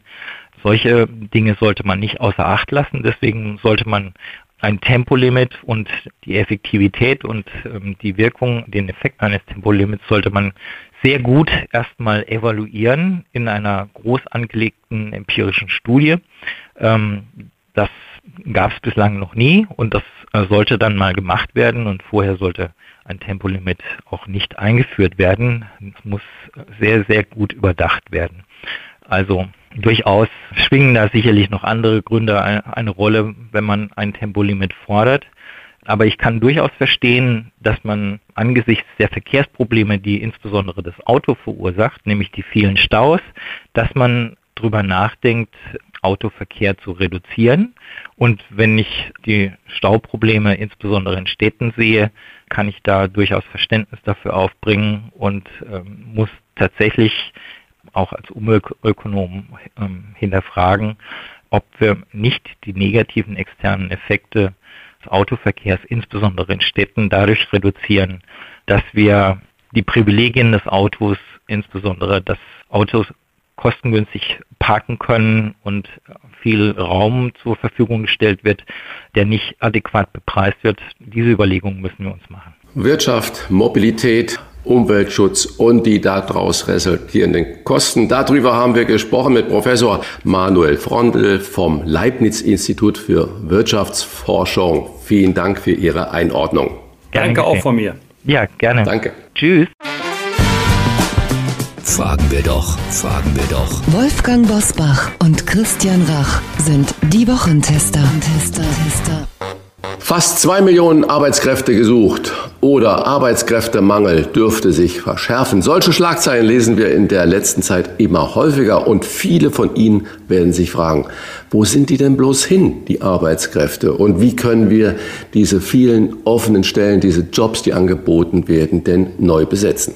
Auskunft darüber kann uns Professor Enzo Weber geben, der genau diese Fragen regelmäßig erforscht, genauer gesagt deren Antworten. Enzo Weber ist Arbeitsmarktexperte am Institut für Arbeitsmarkt und Berufsforschung IAB in Nürnberg. Die Zahl der offenen Stellen in Deutschland hat mit knapp zwei Millionen einen neuen Höchstwert erreicht. Werden wir mit weiteren Rekordzahlen rechnen müssen? Ja, das ist in der Tat eine Wahnsinnszahl. Also ich kann mich erinnern, als ich vor zehn Jahren am IAB angefangen hatte, da war so die eine Million Marke immer eher so äh, äh, die Sache, äh, dass die Zeiten haben sich geändert. Also wir sind von Zeiten der Massenarbeitslosigkeit aus den 2000ern jetzt in Zeiten der Arbeitskräfteknappheit angekommen und wir würden durchaus davon ausgehen, dass sich das auch nicht so einfach entspannen wird, denn äh, der demografische Wandel, der kommt ja erst noch. Also bisher hatten wir gar keine Schrumpfung gesehen in Deutschland, was die Zahl der Arbeitskräfte angeht. Ganz im Gegenteil, wir haben heute so viele Arbeitskräfte wie noch nie. Noch nie so viele Beschäftigte in Deutschland. Das ist also auch wirklich eine super Entwicklung. Also wenn das Probleme sind, kann man sagen, dann möchte man Probleme vielleicht häufiger haben. Aber wir sehen eben auch, der Bedarf in ganz vielen Bereichen ist enorm gestiegen. Also in der Pflege, durch äh, die zunehmende Alterung, in der Erziehung durch den Kita-Ausbau, in der IT durch die Digitalisierung, im Handwerk jetzt vor allem durch die Energiewende. Und deswegen hat man im Moment den Eindruck, es fehlt an allen Ecken und Enden. Wir haben ja gerade eine richtige Inflationszeit und gerade auf dem Bau, Sie haben gesagt, am Handwerk geht ja die ganze Auftragslage absolut zurück. Und trotzdem haben wir diese hohe Anzahl an offenen Stellen. Ich sage mal, es ist ja fast ein Allzeithoch. Was sind die Gründe dafür? Haben wir einfach zu wenig Menschen im Land für zu viel Arbeit? Also der eine Punkt ist, äh, schauen wir uns mal Parteiprogramme an. In jedem Parteiprogramm, das ich kenne, steht, Vollbeschäftigung ist erstrebenswert. Jetzt sind wir deutlich weiter in Richtung Vollbeschäftigung gekommen. Das ist ein Riesenerfolg. Das heißt aber einfach auch, dass zusätzliche Arbeitskräfte halt viel schwerer zu bekommen sind als früher. Zu einem gewissen Teil werden wir uns daran einfach gewöhnen müssen, denn auch eine Knappheit von Arbeitskräften ist an sich nichts Ungewöhnliches. Das ist nur etwas, das wir in Deutschland halt über Jahrzehnte nicht mehr gewohnt waren, das jetzt aber mehr und mehr eintritt. Aber was Sie gesagt haben, ist in der Tat der entscheidende Punkt. Wenn wir früher eine Rezession erlebt hätten, wie Corona oder vielleicht jetzt die Energiekrise, dann wäre uns der Arbeitsmarkt gleich eingeknickt. Und das passiert heute nicht mehr. Der bleibt einfach stabil. Wir sehen, die Entlassungsquote ist so niedrig wie noch nie. Also das Risiko, entlassen zu werden, war noch nie so niedrig wie in der Energiekrise oder in der Corona-Krise. Das ist extrem bemerkenswert. Und das hat auch was ganz wesentlich mit Knappheit zu tun. Also die Betriebe sehen, wenn sie Leute entlassen, dann können sie diese Lücken später vielleicht nicht wieder füllen. Und dementsprechend halten die Betriebe an ihren Leuten fest. Das ist der eine Punkt, das passiert seit der großen Rezession 2009, ist dieser Trend immer stärker geworden. Und das zweite ist, es gibt Trends für zusätzlichen Arbeitskräftebedarf, die einfach von einer Rezession gar nicht wesentlich abhängen. Also der Bedarf in der Pflege, der geht nicht zurück, nur weil wir mal eine Rezession haben. Der Bedarf in der Erziehung nicht, die Digitalisierung verschwindet auch nicht, die Energiewende auch nicht. Also da sind fundamentale Trends am Werk. Auf 100 Beschäftigte kommen im Durchschnitt in Deutschland 4,5 offene Stellen. Ist es eigentlich seriös, den Unternehmen zu versprechen oder ihnen sozusagen zu signalisieren, die Politik kann dieses Problem lösen? Wir sorgen dafür, dass jeder Stellenbedarf immer gedeckt werden kann. Nein, das sollte man mit Sicherheit äh, nicht sagen. Und das wird auch nie der Fall sein. Das war auch früher nie der Fall. Denn es ist gar nicht das Ziel, dass zu jedem Zeitpunkt jede offene Stelle sofort zu ist. Denn offene Stellen heißen, man hat einen Arbeitskräftebedarf, man macht sich auf die Suche, man muss die passenden Leute dafür finden und das braucht auch seine Zeit. Dementsprechend werden wir eine bestimmte Zahl von offenen Stellen immer haben. Also man sollte sich hüten, sozusagen die Zahl von offenen Stellen gleichzusetzen mit einer Lücke oder einem Mangel oder ähnlichem. Trotzdem sehen wir, es ist enorm knapp geworden. Es ist auch in gesellschaftlich wirklich enorm wichtigen Bereichen heute sehr knapp. Und die demografische Schrumpfung, die steht vor der Tür. Also die Babyboomer, die werden jetzt in Rente gehen. Heute und in den nächsten Jahren bis 2035 hätten wir in Deutschland sieben Millionen Arbeitskräfte weniger, wenn wir das nicht irgendwie ausgleichen können. Also weniger einfach nur dadurch, dass die Kohorten, die ausscheiden aus dem Erwerbsleben, deutlich größer sind als die Jahrgänge, die unten aus den Schulen danach kommen. Und da müssen wir alle Hebel in Bewegung setzen. Also wir haben äh, berechnet, wenn wir wirklich alle Hebel gleichzeitig betätigen, dann können wir die Schrumpfung vermeiden. Aber das ist schon eine gehörige Aufgabe. Dafür sollte sich die Politik engagieren. Aber versprechen, dass immer jeder Bedarf gedeckt werden kann, das wäre ein sehr hehres Versprechen im Moment. Herr Weber, wir, wir erleben ja gerade in Frankreich, wenn wir da hinschauen zu unseren französischen Freunden, die enormen und richtig massiven Proteste gegen die Erhöhung des Renteneintrittsalters von 62 auf 64, was Macron ja schwuppdiwupp per Dekret eigentlich durchgesetzt hat. Und da muss man ja in Deutschland wirklich äh, staunen, wie ruhig wir bleiben, wenn das Eintrittsalter auf, von 65 auf 67 und man diskutiert ja auch fast noch 70 angehoben werden soll. Und Sie haben es ja gerade beschrieben, wir müssen uns damit abfinden, dass wir nicht alle Stellen besetzen werden können. Aber wenn ich jetzt mal an die Altersstruktur denke, und Sie sagen, die Babyboomer geht in Renten. Welche Berufsgruppen könnten wir denn den Menschen, die jetzt über 60 sind oder 65 sind, anbieten, in welchen Branchen und sagen, Menschenskinder, das wäre doch was Großartiges, da könntest du doch, wenn du Lust hast, weitermachen. Das ist ein ganz, ganz entscheidender Punkt, äh, den Sie da ansprechen. Wir haben es uns in Deutschland angewöhnt, wenn wir über Ältere und Arbeitsmarkt sprechen, dass wir dann automatisch immer nur über das gesetzliche Renteneintrittsalter sprechen. Das ist zu gewissem Maße auch vernünftig. Also wenn die Lebenserwartung steigt, wenn die Zahl der gesunden Jahre auch steigt, dann ist es an sich natürlich, dass äh, das Rentenalter auch steigt. Okay, so weit, so gut. Wir haben die Erhöhung auf 67, die läuft ja erst noch. Jetzt sehen wir aber in der Tat, und das ist Ihr Punkt, ganz gravierende Unterschiede zwischen verschiedenen Berufsgruppen und Tätigkeiten. Also wenn ich jetzt mal meine Berufsgruppe nehme, ich habe noch keinen Professor gesehen, der vor dem Renteneintrittsalter aufgehört hätte. Die schaffen das alle irgendwie. Bei den Akademikern ist das nicht so ein Problem. Da hat man auch die körperlichen Belastungen nicht so. Wenn wir in andere Berufsgruppen schauen, wo man größere Belastungen hat, sehen wir aber, die 67 erreichen viele auch nicht. Viel mehr Menschen über die Zeit gehen immer weiter in die Erwerbsminderungsrente die auch ausgebaut wurde. Das ist soweit auch vernünftig. Trotzdem kann es ja nicht unsere Strategie sein, die Leute so lange arbeiten zu lassen, bis sie kaputt sind und ihnen dann Erwerbsminderungsrente zu geben.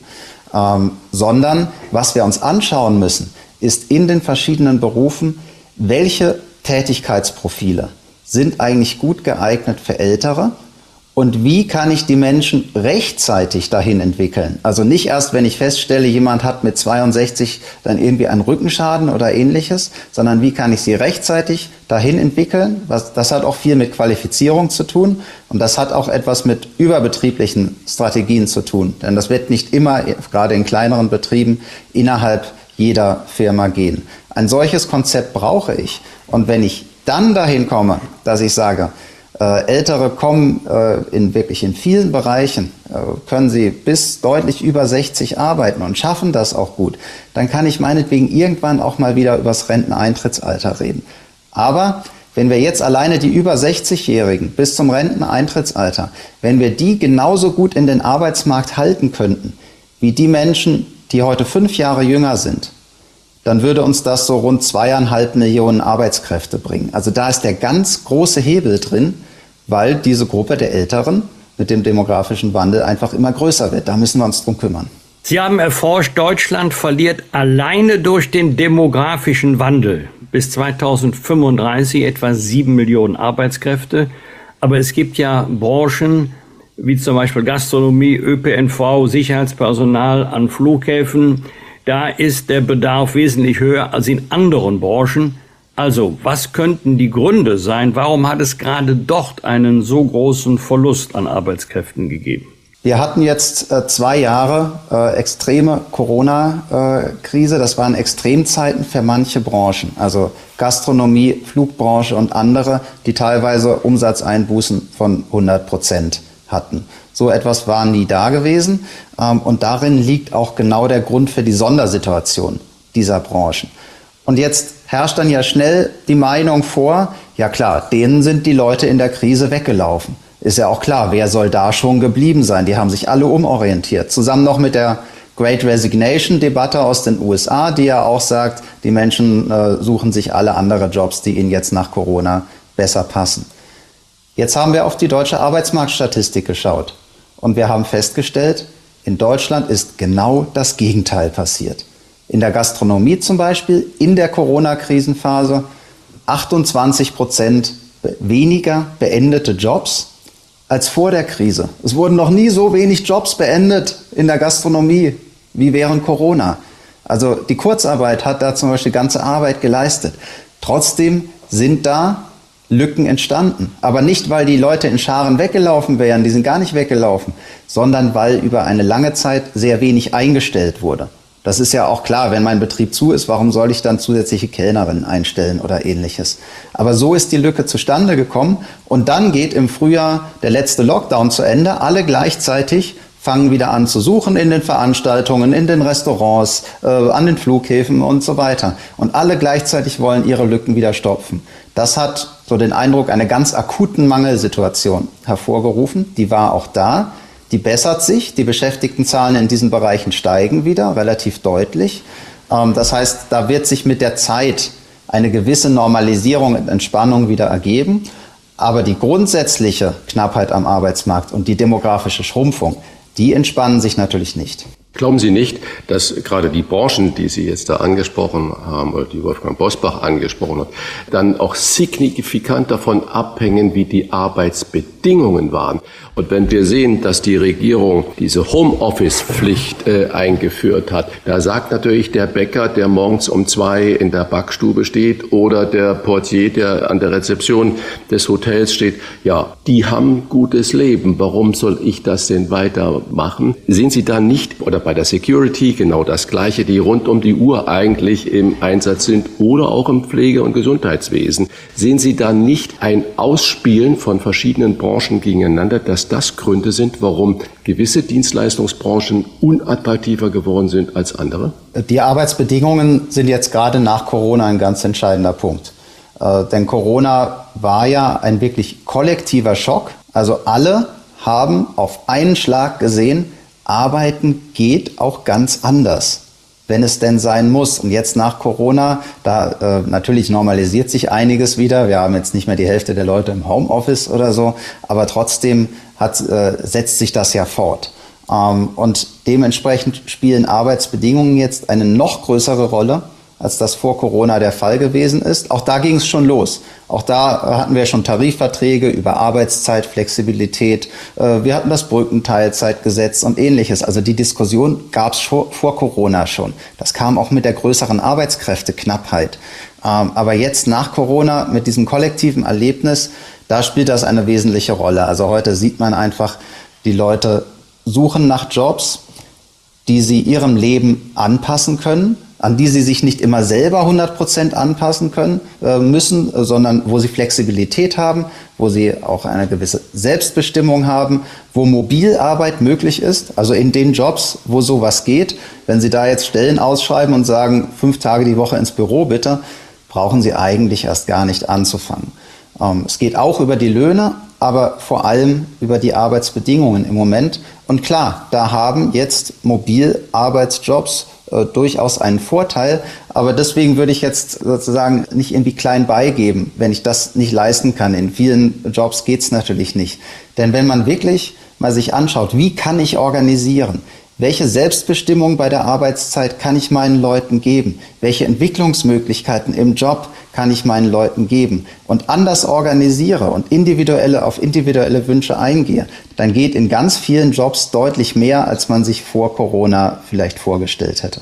Sie haben es vorhin selber angedeutet, dass äh, insbesondere die körperlichen Belastungen ja sehr, sehr unterschiedlich sind in den verschiedenen Berufsfeldern. Der eine hat vielleicht schwer körperlich gearbeitet auf dem Bau oder am Hochofen und der ist mit 60, 65 einfach kaputt, der kann nicht mehr. Und der andere sagt mit 65, wo steht das Klavier? Ich würde gerne noch ein paar Jahre dranhängen.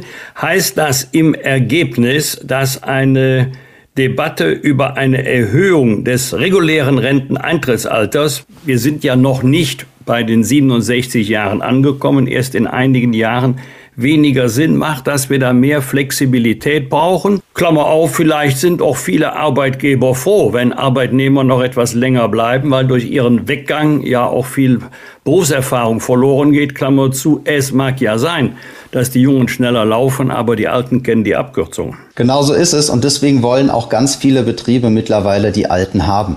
Ähm, also die Zeiten der 90er Jahre, wo wir die Älteren aufs Abstellgleis geschoben haben, damit wir irgendwie ein bisschen von unserer Massenarbeitslosigkeit runterkommen, die sind glücklicherweise vorbei. Das ist sicher auch noch nicht alles Gold, was glänzt, Aber die Erwerbsbeteiligung von Menschen über 60, die hat so stark zugenommen. Also es ist noch nicht lange her, da war das eine kleine Minderheit, die da noch erwerbstätig war. Heute ist es über zwei Drittel. Das ist ein Wahnsinnserfolg und daran muss man anknüpfen. Also da ist auch noch deutlich mehr drin. Und wir haben uns zum Beispiel mal angeschaut, wie machen Betriebe das eigentlich, wenn sie versuchen, Leute zu halten, die eigentlich schon Rentenanspruch hätten. Und da sehen wir, die machen das nicht, indem sie nochmal ordentlich Geld auf den Tisch legen. Was interessiert Geld jemanden, der auch das Geld aus der Rentenkasse dann schon bekommen könnte? Sondern die bieten dann flexiblere, selbstbestimmte Arbeitszeiten an, kürzere Arbeitszeiten und die passenden Arbeitsinhalte. Und das können vor allem diejenigen Betriebe gut, die äh, darauf angewiesen sind. Also die kleineren Betriebe, die nicht, äh, die nicht so eine große Marke haben, mit der sie sowieso rekrutieren können ohne Ende. Das heißt, da kann man sich wirklich was abschauen, wie wir in Zukunft mit Älteren im Arbeitsmarkt umgehen sollten. Und ich bin in der Tat der Meinung, im Moment Renteneintrittsalter noch weiter hoch. Das ist eine verfrühte Debatte, weil wir zu viele Bereiche haben, wo wir die Potenziale unterhalb der 67 noch weit unausgeschöpft lassen. Potenziale ist mein Stichwort. Eine OECD-Studie in Zusammenarbeit mit der Bertelsmann Stiftung hat herausgefunden, dass Deutschland bei Fachkräften, Unternehmern und Start-ups aus dem Ausland zunehmend an Beliebtheit verliert. Zwei Gründe dafür, eine zögerliche Einbürgerungspraxis und eine schleppende Digitalisierung. Und eine andere Umfrage bei Expats in Deutschland hat die in 52 Ländern gemacht wurde, da steht Deutschland nicht auf Platz 10 oder 15 oder gar eins. Nee, steht Deutschland in der Beliebtheit auf dem letzten Platz. Das hat mir eigentlich das Grauen ins Gesicht getrieben. Und dann frage ich mich, wir reden über Migration und Aufnahme von Flüchtlingen. Und dann kommen wir zu diesem Ergebnis bei den qualifizierten Einwanderern, die wir gerne hätten. Haben Sie den Eindruck, dass die Ampel den Ernst der Lage auf diesem Gebiet noch nicht erkannt hat? Also wir haben, glaube ich, den Ernst der Lage insgesamt über lange Jahre noch nicht hinreichend erkannt. Äh, ob das jetzt Ampel ist oder wer auch immer, sei dahingestellt. Äh, wir müssen einfach feststellen, äh, um ein Visum zu bekommen, nach Deutschland zu kommen, das dauert lange, man muss vor Ort sein, das wird mit Papier gemacht. Äh, wir müssen feststellen, wenn Menschen dann in Deutschland sind und hier arbeiten, dann gelingt es zwar mittlerweile ziemlich gut, Jobs zu finden. Klar, Sie haben es ja gesagt, äh, zwei Millionen sind da. Also das ist nicht mehr unbedingt das Problem. Aber die berufliche Entwicklung in Deutschland, der Aufstieg, die Perspektiven, das ist häufig zu schwach. Also die Menschen bleiben dann häufig unter den Möglichkeiten, die ihre Kompetenzen eigentlich hergeben würden. Migrantinnen haben eine Arbeitsmarktbeteiligung, die im Grunde die niedrigste ist von allen Gruppen im deutschen Arbeitsmarkt. Positiv gewendet da haben wir, da ist noch deutlich mehr drin. Also wenn wir erstens wirklich digitale Verfahren einführen, die auf der Höhe der Zeit sind, in die alle reinschauen können. Also die Migranten selbst, die Botschaften, die Behörden in Deutschland und so weiter. Das wäre ein großer Fortschritt. Wenn wir die Integration in Deutschland verbessern können, also wirklich eine umfassende, proaktive Serviceleistung anbieten, wenn die Menschen hier sind, die schaut, welche Kompetenzen sind da? Wie kann man berufsbegleitend gezielt qualifizieren und in die Sprachförderung reingehen? Dann sind wir an den entscheidenden Hebeln. Wir lockern jetzt das Zuwanderungsrecht. Das ist auch richtig. Also als ein Land mit einem speziellen Qualifikationssystem und einer sehr speziellen Sprache zu erwarten, dass Zuwanderer beides schon mitbringen, also einen hier anerkannten Abschluss und die hier gesprochene Sprache, das kann wirklich nicht mehr die, äh, die Zukunft äh, der Zuwanderungspolitik sein. Also da werden richtige Hebel betätigt. Aber wir müssen dann dafür sorgen, dass wir die Potenziale auch nutzen. Denn es geht ja nicht um Zuwanderung an sich, sondern es geht darum, was man dann daraus macht. Herr Weber, wir erleben jetzt schon seit einiger Zeit sehr, sehr zähe Tarifverhandlungen mit teils tagelangen Streiks, genauer gesagt Warnstreiks. Können Sie abschätzen, ob und gegebenenfalls welche Auswirkungen das auf äh, Branchen, Schrägstrich, den Arbeitsmarkt hat? Schauen wir mal nach Frankreich. Das Streikniveau in Deutschland, wenn wir uns die Statistiken anschauen, ist so extrem gering, äh, dass ich mir jetzt wegen äh, Streik, wegen Ausfällen und ähnlichem ehrlich gesagt nicht so große Sorgen mache. Wir haben im Moment eine Sondersituation. Wir haben einen Schock reinbekommen, einen Kostenschock, also Energie und Vorleistungsprodukte über Lieferketten sind einfach deutlich teurer geworden. Dieser Kostenschock hat die Beschäftigten getroffen über die allgemeine Inflation. Dieser Kostenschock trifft aber auch die Unternehmen direkt über die Kostensteigerungen.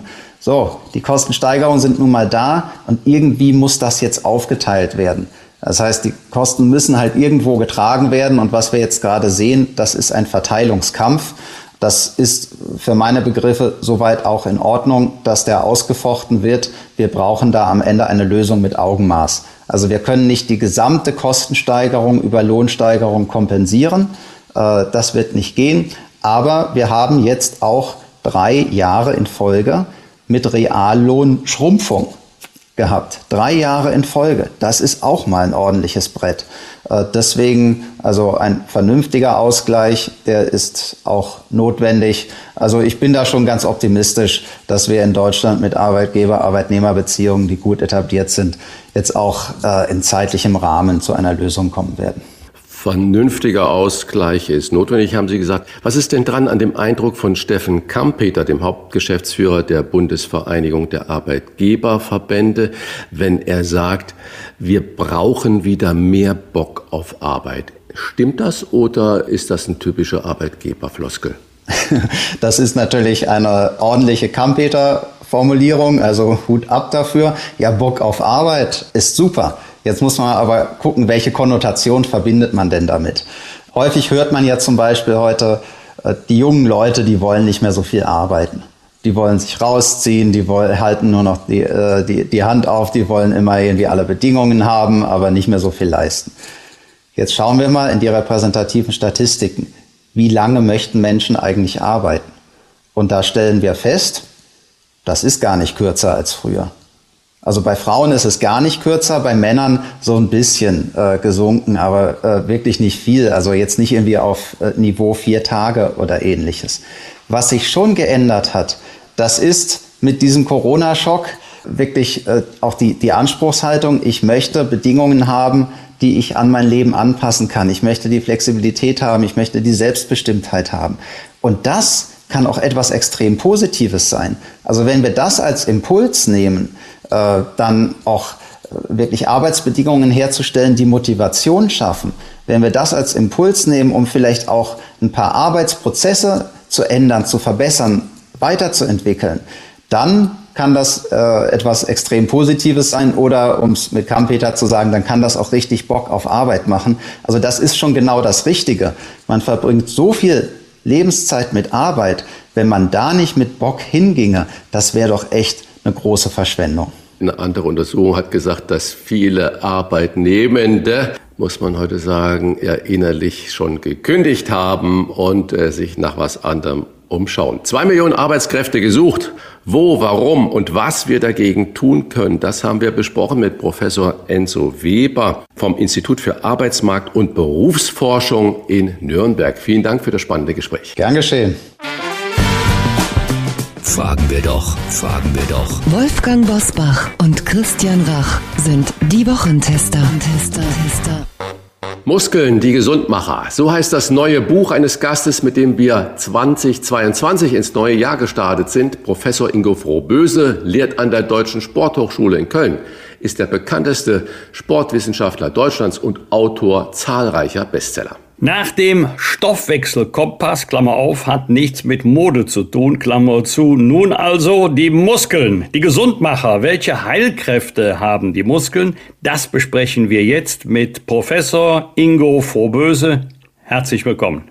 Ich freue mich auch bei Ihnen zu sein. Herr Professor Vorböse, Sie schreiben, die Heilkraft unserer Muskeln ist stärker als die Wirkung der meisten Medikamente. Warum sind unsere Muskeln so wichtig für unsere Gesundheit?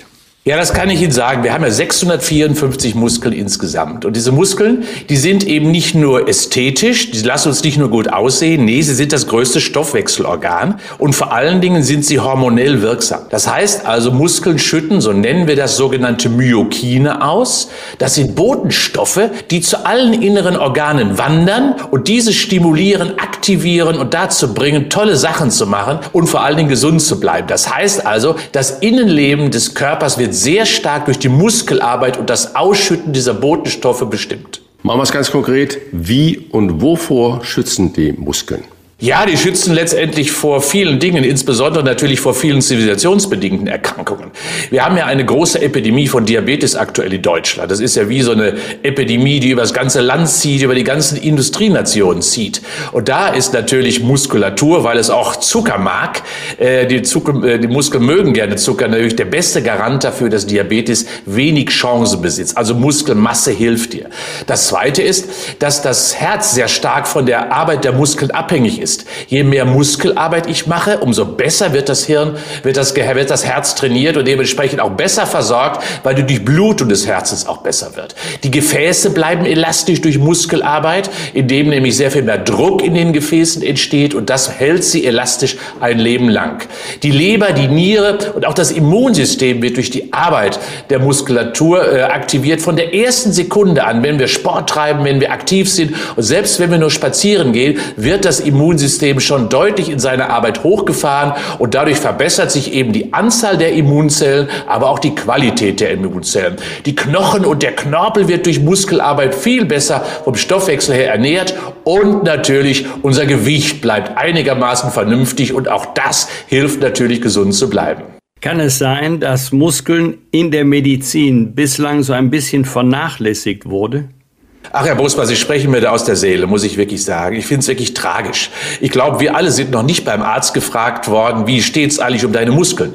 Und das ist wirklich tragisch. Es ist die, die wichtigste Größe bezogen auf Selbstständigkeit, Mobilität und viele andere Faktoren. Und die wird nicht einmal getestet oder abgefragt. Wir haben noch nicht einmal ein Diagnostikinstrument für die Muskulatur bisher in der Medizin entwickelt. Und insofern vergessen wir eines der größten Organe unseres Körpers. Und das finde ich fast skandalös. Als wir das erste Mal miteinander gesprochen haben, habe ich, glaube ich, erzählt, dass ich mit äh, fünf Männern seit Jahr und Tag Yoga mache. Dem ist auch heute noch so und das tut unglaublich gut. Meine Frau sagt immer, das reicht nicht. Machen Sie es hm. konkret, was können wir für unsere Muskeln tun? Ja, und da hat Ihre Frau recht, wie die Frauen ja so oft recht haben, Herr Rach. Ne? Ähm, die sprechen uns ja oft auf der Seele und legen den Finger in die Wunde. Yoga ist eine wunderbare Möglichkeit natürlich, dass die Muskeln schön lang und sehnig bleiben, geschmeidig und flexibel. Und da ist Yoga kaum zu schlagen. Aber wir brauchen Muskelmasse, wir brauchen Muskelvolumen. Und dafür gibt es eine klare Botschaft. Muskeln müssen brennen, damit sie wachsen. Und das bedeutet, dass also Muskulatur so immer beübt trainiert werden muss. Und der Herr Bosbach versteht das. Die Muskeln müssen plümerant werden, Herr Bosbach. Wir beide verstehen das aus dem Rheinland. Wir wissen, was gemeint ist. Plümerant heißt also so ein bisschen blau, so ein bisschen ja energetisch leer. Das kennen wir alle von der dritten, vierten Etage, wenn wir hochgegangen sind. Heißt also, ja, Muskeln müssen so lange beansprucht werden, bis sie richtig brennen. Und dann wachsen sie. Das heißt, sie dürfen nicht in Watte gepackt werden, nicht nur langgezogen werden. Nein, wir brauchen Masse. Und die brauchen ja eine energetische Ausbelastung. Also lieber 12 bis 15 Wiederholungen und dann richtig müde, dann habe ich es richtig gemacht. Sport, Bewegung, Yoga, das ist ja das eine. Das andere ist, gibt es Nährstoffe, mit denen wir unsere Muskeln unterstützen können? Mir persönlich käme zum Beispiel sehr entgegen, wenn Spaghetti-Eis zu den Nährstoffen gehört. ja, und das dann mit roter Erdbeersoße wahrscheinlich obendrauf. Ja. Das habe ich mir gedacht. nee, nee, das, äh, damit kann ich nicht helfen. Das heißt, äh, dass äh, die Muskeln mögen kein Eis unbedingt. Nur in dem Moment, wenn sie sehr starke Arbeit leisten müssen, dann kann das schon mal sein, dass ihnen der Zucker, die Energie, die im Eis steckt, hilft. Aber grundsätzlich ist der wichtigste Baustoff der Muskulatur das Protein. Und äh, das hilft letztendlich, wenn wir Muskeln trainieren wollen, diese aufzubauen.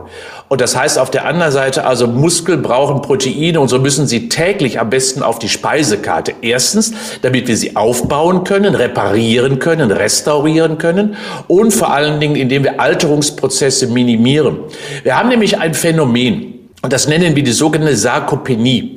Und das heißt, dass wir ab dem 70. Lebensjahr ungefähr, gerade wir Männer, bei den Frauen schon ein bisschen früher, unter dem Verlust des Fleisches, so heißt das nämlich übersetzt, Sarkopenie, leiden. Das heißt, Muskelmasse baut sich ab.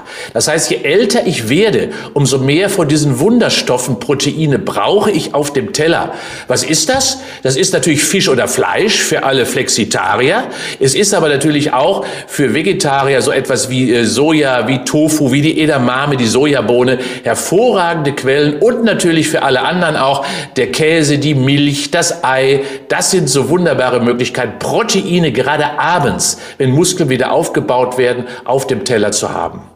Sie sagen da Proteine auf den Teller und viele negieren das ja einfach und sagen, Menschenskinder, ich gehe in die Muggibude und stopfen dann ihre Körper mit Proteinshakes voll und teilweise sogar mit Steroiden. Ist das noch in Ordnung? Hilft das genauso wie die Proteine auf dem Teller oder soll man da die Finger von lassen? Nee, Rache natürlich nicht. Äh, und gerade von Steroiden oder von Anabolika, also Muskelaufbausubstanzen, rate ich sowieso ab. Weil die sind ja hochgefährlich und hochbrisant. Und das ist auch das, was ich leider immer aktuell sehe, weil die Muskelmasse ja gerade bei männlichen Jugendlichen sehr präsent ist. Da wird, glaube ich, unterm Tisch ganz schön viel gehandelt, um nur auf YouTube vernünftig auszusehen. Ich halte das für sehr gefährlich.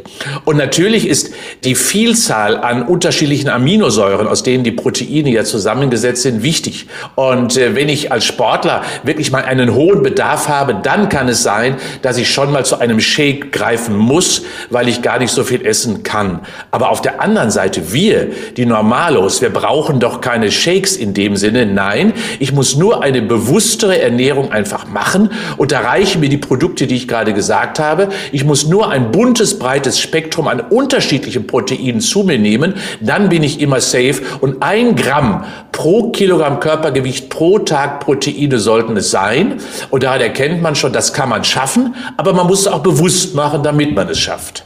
Haben unsere Muskeln auch Selbstheilungskräfte?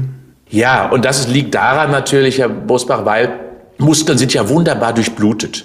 Und wir erkennen das ja auch daran, dass äh, wenn wir zum Beispiel nur eine Sportverletzung haben, wie eine Zerrung, wie schnell die doch wieder verschwindet. Muskeln sind deswegen auch gut durchblutet, weil wir sie im Alltag total brauchen und dementsprechend sind all unsere Bewegungssysteme in der Heilungsgeschwindigkeit relativ schnell.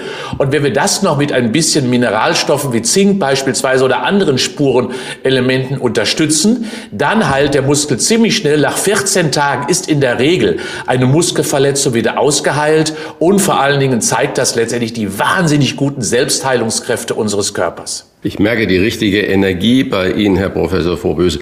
10.000 Schritte soll man ja tun am Tag, um auch fit zu bleiben. Jetzt motivieren Sie bitte mal all diejenigen, die zu faul sind, sich zu bewegen, bei denen die Muskeln verkümmern. Und äh, sagen Sie denen mal jetzt hier an dieser Stelle, wie gefährlich das ist. Äh, also das ist wirklich total gefährlich und Sie sagen ja die 10.000 Schritte, ich schaffe die auch nicht immer, wenn ich nicht Sport treibe. Und deswegen vielleicht erstmal für die meisten Menschen, messt euch doch einmal und wenn ihr dann 3.000 Schritte mehr macht als normal, ist das auch schon mal eine erste Zielgröße. Aber wer rastet, der rostet, hat Oma ja immer gesagt.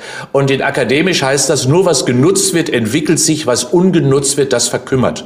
Und das gilt eben nicht nur für unseren Geist, von dem wir immer viel hören, nutz auch dein Gehirn dafür, mach macht zum Beispiel Gehirnjogging. Das Gleiche gilt insbesondere für die Muskulatur und die Muskelmasse.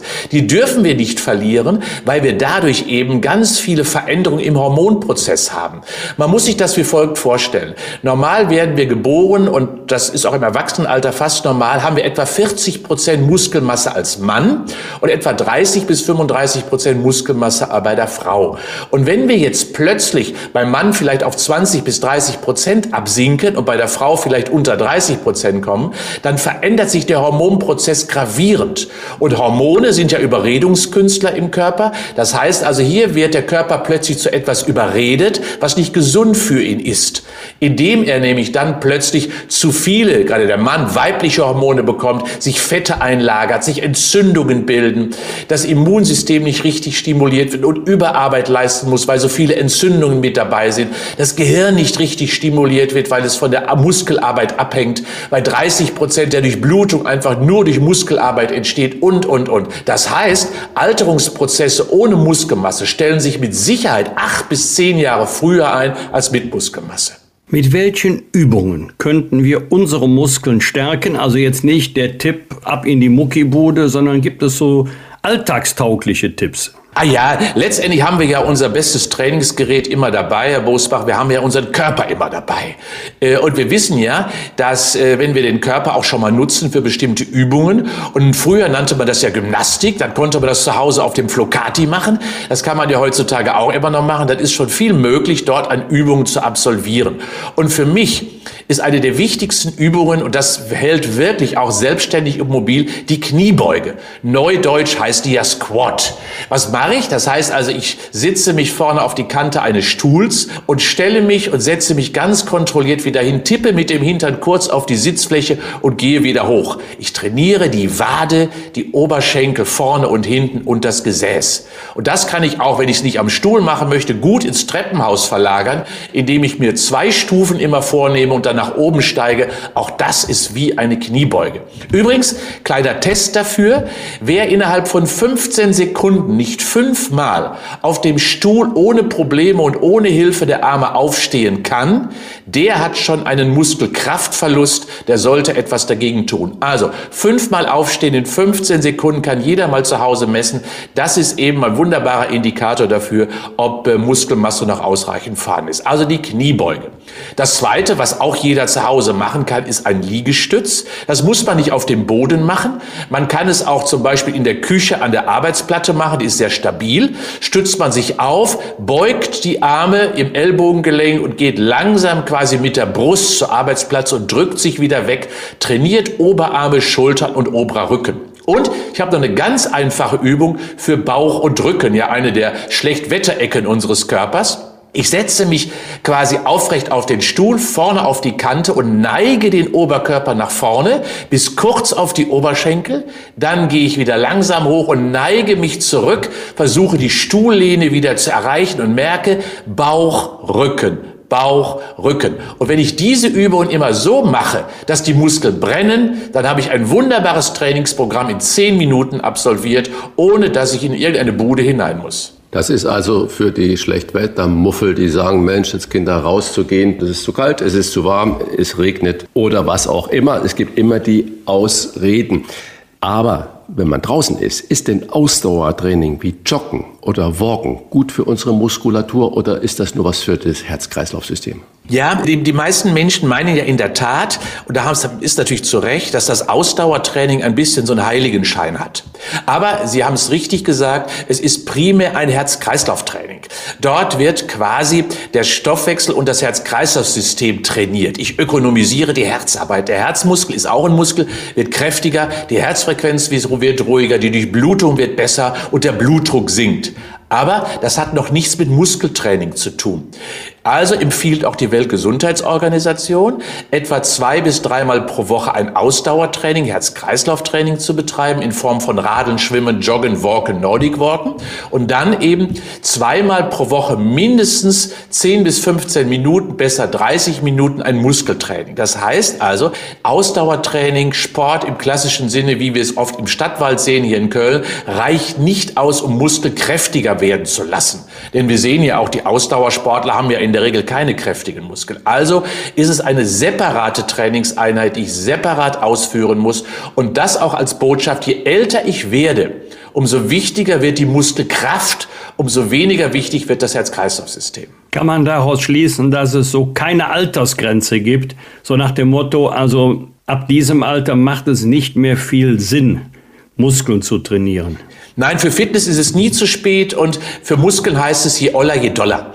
Das heißt, je älter ich werde, umso mehr muss ich quasi in die Muskulatur investieren. Denn wir wissen doch, nur Muskeln lassen uns Tasche tragen, Freunde besuchen, Kreuzfahrten machen, erhalten uns selbstständig und mobil. Und diese Muskeln sind einfach wichtig dafür, dass ich wirklich meine normale Alltagsaktivität und vor allen Dingen auch meine Selbstständigkeit erhalte, Pflegebedürftigkeit vermeide und das geht immer nur über ein aktives Muskeltraining. Und das Schöne daran ist, es ist niemals zu spät, denn Muskeln sind immer trainierbar. Nur, ich muss es tun. Das kann man nicht kaufen. Und am besten immer so, dass Muskeln auch wirklich beansprucht werden. Keine Sorge davor. Wenn Sie Professor Ingo Vorböse live erleben wollen, mit Liegestützen, mit schweren Gewichten, dann können Sie das bei unseren Kollegen vom Kölner Stadtanzeiger. Die stellvertretende Chefredakteurin Sarah Brasak wird Professor Frohböse zu seinem neuen Buch interviewen im Studio Dumont in Köln am 24. April 19 Uhr. Karten für die Veranstaltung erhalten Sie überall dort, wo es Ticket gibt. Und wer sich bis zum 24. April schon mal schlau machen will, dem empfehlen wir das Buch Muskeln, die Gesundmacher. Wir bedanken uns bei dem Autor, wir bedanken uns bei Professor Ingro Frohböse. Herzlichen Dank, meine Herren, und ich freue mich und hoffe, dass Sie auch jetzt etwas mehr um Ihre Muskeln wieder ins Augenmerk nehmen. Ja, das tue ich sowieso und ich kann nur allen empfehlen, diese Tipps, die Sie für zu Hause gegeben ja, haben, fand ich gut. die kann man auch im Büro anwenden. Das stimmt, jederzeit. Da freut sich der Arbeitgeber, ja. Genau, der ist froh, wenn du fit bleibst und rege im Kopf und mit geschwollener Brust vor ihm oder ihr stehst. Danke, Herr Professor. Herzlichen Dank. Rauf und runter. Wolfgang Bosbach und Christian Rach sind die Wochentester. Tester.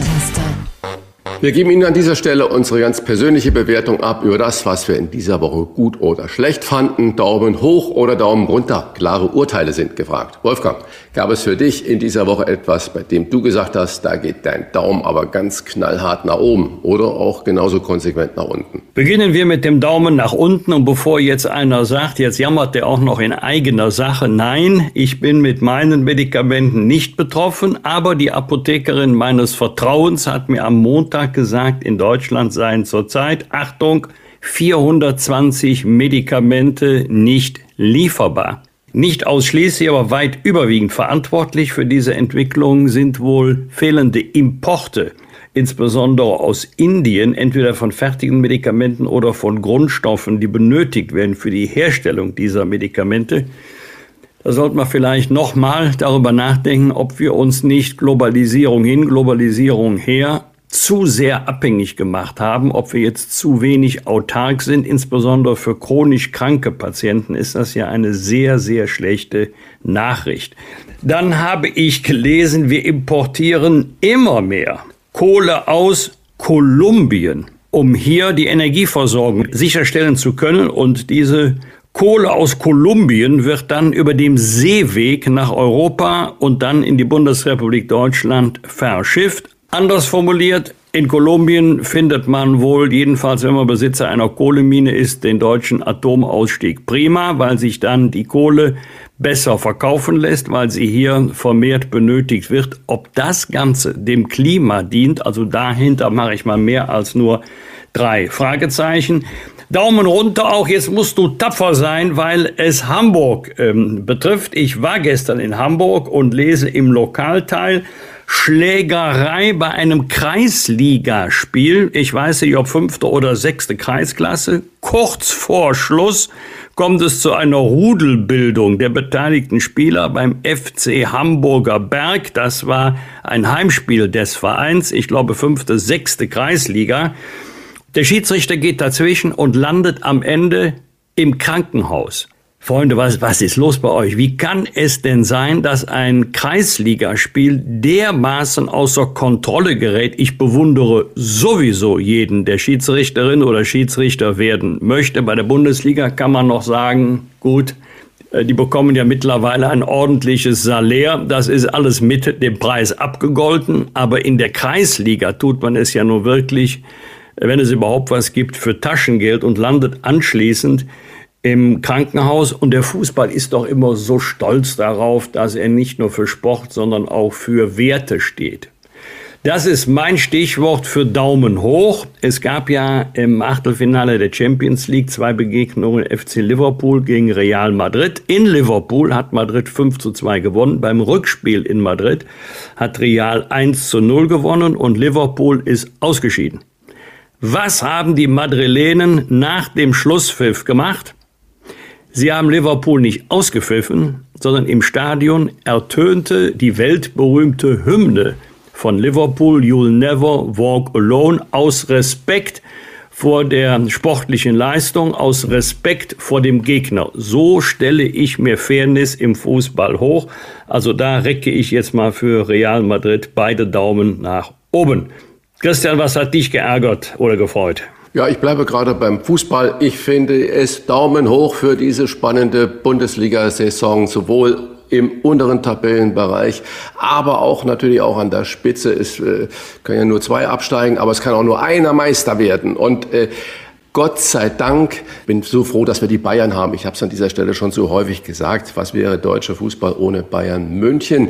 Aber Gott sei Dank äh, haben wir da im Moment einen Zweikampf und es macht richtig Spaß. Und am Wochenende ist diese äh, Gipfeltreffen.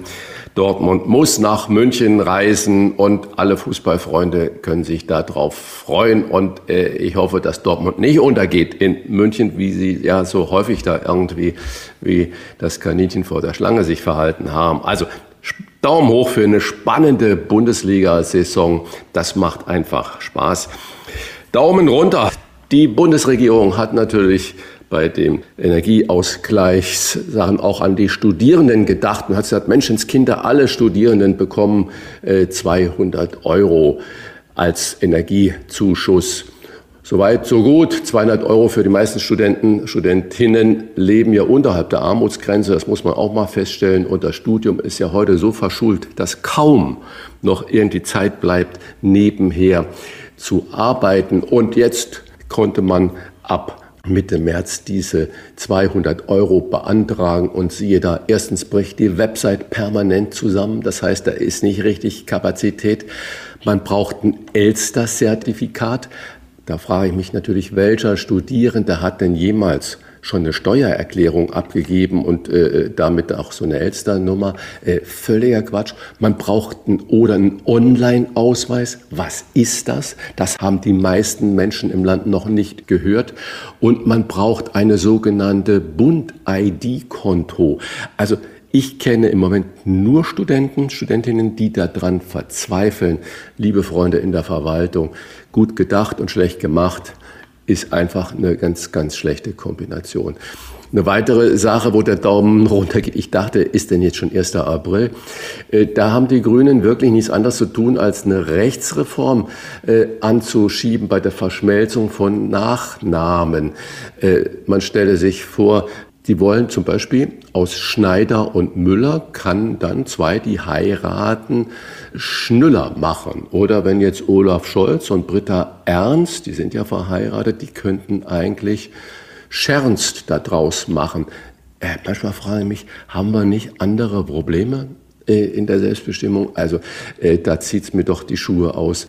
Daumen runter, Israels Finanzminister leugnet einfach mal so bei einem Rede in der Knesset die Existenz des palästinensischen Volkes überhaupt und äh, spricht damit äh, natürlich aus, wir brauchen uns überhaupt nicht zu kümmern, weil die gibt es ja eigentlich gar nicht. Das ist nur eine Erfindung der arabischen Gesellschaft und gleichzeitig wird der Siedlungsausbau vorangetrieben. Bei aller Sympathie für Israel, die man ja wirklich hat, auch aufgrund unserer Geschichte.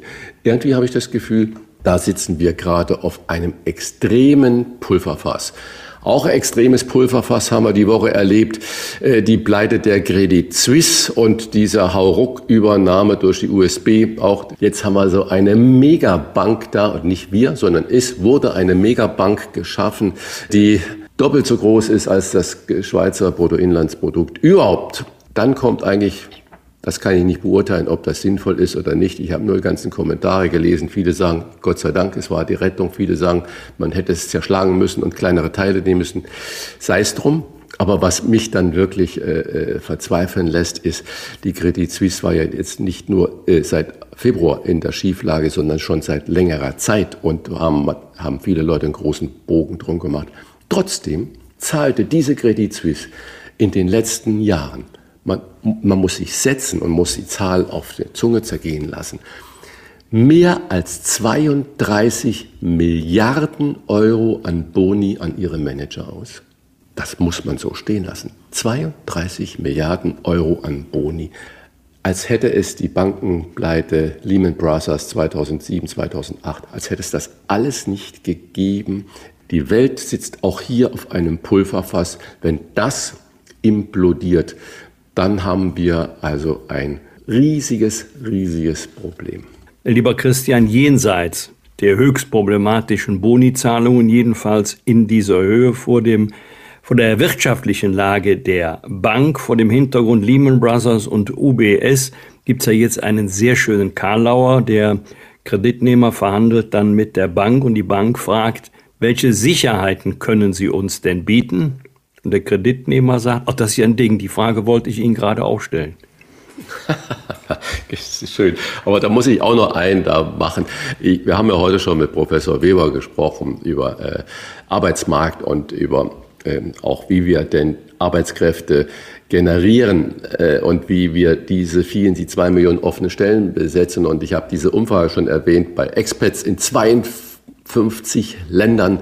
Da steht Deutschland in der Sichtweise auf dem letzten Platz bei den qualifizierten ausländischen Fachkräften. Auf dem letzten Platz. Dazu passt natürlich, wir sind ja vorbildlich, was die Flüchtlingsaufnahme äh, aus der Ukraine äh, angeht. Wir geben ja all diesen Menschen, die diesen schrecklichen Krieg erleben, empfangen wir mit offenen Armen. Richtig wichtig, so absolut nichts dran auszusetzen. Aber da kommen natürlich viele Studenten, Facharbeiter, die aus anderen Ländern in der Ukraine studiert haben oder dort ihre Ausbildung gemacht haben, die sind ebenfalls zu uns gekommen. Und was machen wir? Wir schieben die sofort ab, weil für die ist diese Aufnahme nicht gedacht. Die schieben wir sofort in ihre Heimatsländer ab. Die haben keine Chance auf einen Aufenthaltstitel bei uns äh, im Lande. Und äh, das in Anbetracht dieser Diskussion über Fach, Kräftemangel, Facharbeiter, Arbeiterinnenmangel und äh, was wir heute Morgen auch besprochen haben, das ist einfach nur beschämend. Was wird? Was wird? Wolfgang Bosbach und Christian Rach sind die Wochentester. An diesem Freitag wird der ehemalige CDU-Politiker Roland Koch erst 65 Jahre alt. Er war bis 2010 elf Jahre Ministerpräsident des Landes Hessen. Wolfgang, heute ist Roland Koch, wenn ich richtig informiert bin, arbeitet er als Professor für Management. Habt ihr noch Kontakt? Was verbindest du mit Roland Koch?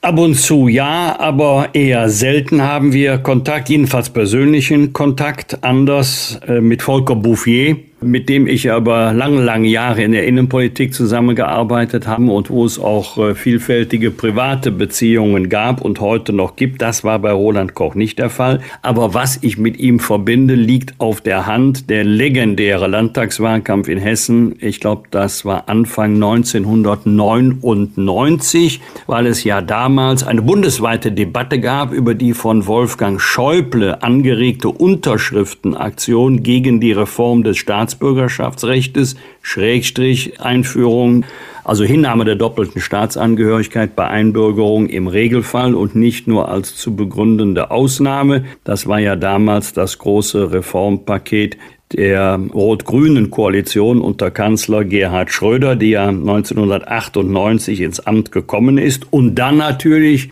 den hessischen Landtagswahlkampf vier Jahre später, bei dem dann die Union in Hessen sogar die absolute Mehrheit bekommen hat. Am Sonntag will das Bündnis Klimaneustart in Berlin in einem Volksentscheid mindestens 613.000 Ja-Stimmen dafür sammeln, dass die Hauptstadt bereits bis 2030 und nicht erst wie geplant bis 2045 klimaneutral wird. Dafür soll das Energiewendegesetz des Landes geändert werden. Um das zu schaffen, müssen 25 Prozent der Wahlberechtigten mit Ja stimmen. Christian, bessere Demokratie durch Volksentscheide, was hältst du davon? Oh, das wäre äh, wirklich ein abendfüllendes Thema. Ich glaube, dass das einzige Land auf der Welt, was mit Volksentscheiden umgeht, weil es sie weit über 100, ich glaube 150 Jahre lang gelernt haben, ist die Schweiz. Da ist ja diese Kantonrechte, das Kommunalrecht unglaublich tief verwurzelt in der Schweizer Gene, im Schweizer Bewusstsein. Und da gehört der Volksentscheid zur direkten Demokratie dazu. Wir haben eine parlamentarische Demokratie. Das heißt, wir gehen ja alle vier Jahre zum Wählen und wir sehen ja, wie zum Beispiel eine Wahl in Berlin auch toll gelingen kann. Und das ist auch gut so. Ich bin sehr für Volksbefragungen in kleinen kommunalen Zusammenhängen, weil da oft die Mehrheit der Bürger, der Bürgerinnen besser gehört werden kann. Ich bin gegen direkte Volksentscheide, wenn es um große Länder Sachen geht oder um solche Dinge wie, dass ein Land, eine Stadt gezwungen wird, zum Beispiel Dinge, die technisch vermutlich noch überhaupt nicht funktionieren, umzusetzen, nur weil das Volk das so entschieden hat. Wir haben dafür die Wahl, wir haben parlamentarische Demokratie. Also im kleinen kommunalen Zusammenhang, ja, ist ein Volksentscheid wichtig, weil die Menschen vor Ort über ihre Bedürfnisse in vielen Dingen wissen. Im großen oder in einem Bundesland das zu machen, erachte ich für sehr problematisch, weil wir Deutschen es nicht geübt haben, mit diesem machtvollen Instrument wirklich umzugehen. Ich äh, denke, das braucht Zeit, so ein Instrument zu etablieren und dann auch verantwortungsvoll das zu machen. Siehe Enteignung von großen Firmen. Wenn wir das alles dem Volksentscheid überlassen würden, dann wäre es vielleicht in einer sehr linksorientierten Gemeinschaft sofort dafür, dass man enteignet. Dann wäre es in einer sehr konservativen Gemeinschaft sofort dafür, dass man wieder dagegen ist. Also wir bekämen einen Flickenteppich an möglichen Zuständen. Und was macht eine Firma, die dann dort enteignet werden soll? die ändert dann ihren Sitz, ihre sonstiges. Also es ist hochproblematisch. Und unsere parlamentarische Demokratie hat sich ja entschieden, dass wir den Klimawandel ganz, ganz aktiv angehen. Man kann über die Geschwindigkeit immer diskutieren. Wir müssen dann natürlich aber auch die Rahmenbedingungen so schaffen, dass wir zum Beispiel Energietrassen bauen können, dass wir Windgräter bauen können und dass auch die Städte ihren Teil dazu bringen. Also hochproblematisch. Wenn wir Volksentscheide haben wollen, müssen wir sie im Kleinen zuerst mal üben. Am Montag beginnt die dritte Runde der Tarifverhandlungen für den öffentlichen Dienst, begleitet so der Plan von einem Megastreik von Verdi und der Bahngewerkschaft EVG. Arbeitgeberchef Steffen Kampeter wird in der kommenden Folge der Wochentester unser Gast sein. Das ist der, der, wir haben es heute auch schon mehrmals zitiert, gesagt hat und gefordert hat, mehr Bock auf Arbeit. Wolfgang, äh, unabhängig davon, dass wir uns auf das Gespräch freuen, Rechnest du mit einer schnellen oder baldigen Einigung in diesen Tarifauseinandersetzungen? Leider nicht, weil die Tarifvertragsparteien immer noch sehr weit auseinander liegen, weil die, die Haushaltslage im öffentlichen Dienst sich nicht signifikant bessert und weil die Gewerkschaften, das scheint mir ein Hauptproblem sein, ihre Mitglieder, ihre Basis doch auf die Palme gebracht haben. Und äh, wenn man immer wieder betont, zweistellig, 10, noch was Prozent müssen es schon sein, Inflationsausgleich und so weiter, dann darf man schon, also man darf schon, aber dann ist es ähm, unklug, deutlich unter dieser Forderung abzuschließen. Das heißt, wie hole ich am Ende die, die ich auf den Baum gebracht habe, wieder herunter? Und wie erkläre ich ihnen dann, dass es einen solchen Abschluss nicht geben wird, ganz einfach deshalb, weil die Arbeitgeberseite, in diesem Fall die Vertreter äh, von Bund und Kommunen, es wirtschaftlich nicht leisten können. Also es wird ein ganz, ganz zähes Ringen und äh, das sind ja vor allen Dingen immer wieder, ob es jetzt die Kindertagesstätten sind oder ob es jetzt die Streiks im öffentlichen Personennahverkehr sind, Dritte betroffen. In diesem Fall die Bürgerinnen und Bürger. Es ist schon gut, dass die frühzeitig informiert werden, was aber im Ergebnis die Sache nicht besser macht. Strich drunter, ich glaube, wir werden noch längere Zeit warten müssen, bis es zu einer Einigung kommt. Am Donnerstag wird der britische König Charles III. bei seinem Deutschlandbesuch eine Rede im Bundestag halten. Christian, welche Erwartungen hast du an die Rede von King Charles? Und, und muss man sich an die Bezeichnung König erst noch gewöhnen? Äh, ich bin ja froh, dass wir keine Monarchie mehr sind in Deutschland, äh, obwohl das ja viele auch wir anders sehen. Kaiser. Ja, es gab sogar einen Kaiser, genau. Nur ist ein Kaiser höher als ein König. Darüber schreiten sich die Geister. Ja, was soll ich davon erwarten? Ich weiß, dass King Charles eine große Verbindung zu Deutschland hat und dass er, der war, ich glaube, in Münster irgendwo war er stationiert als Soldat auch und er hat ja auch äh, immer wieder Deutschland besucht. Sein Vater war ja auch ein Halbdeutscher. Also aber warum er im Bundestag spricht, das ist natürlich eine Ehre.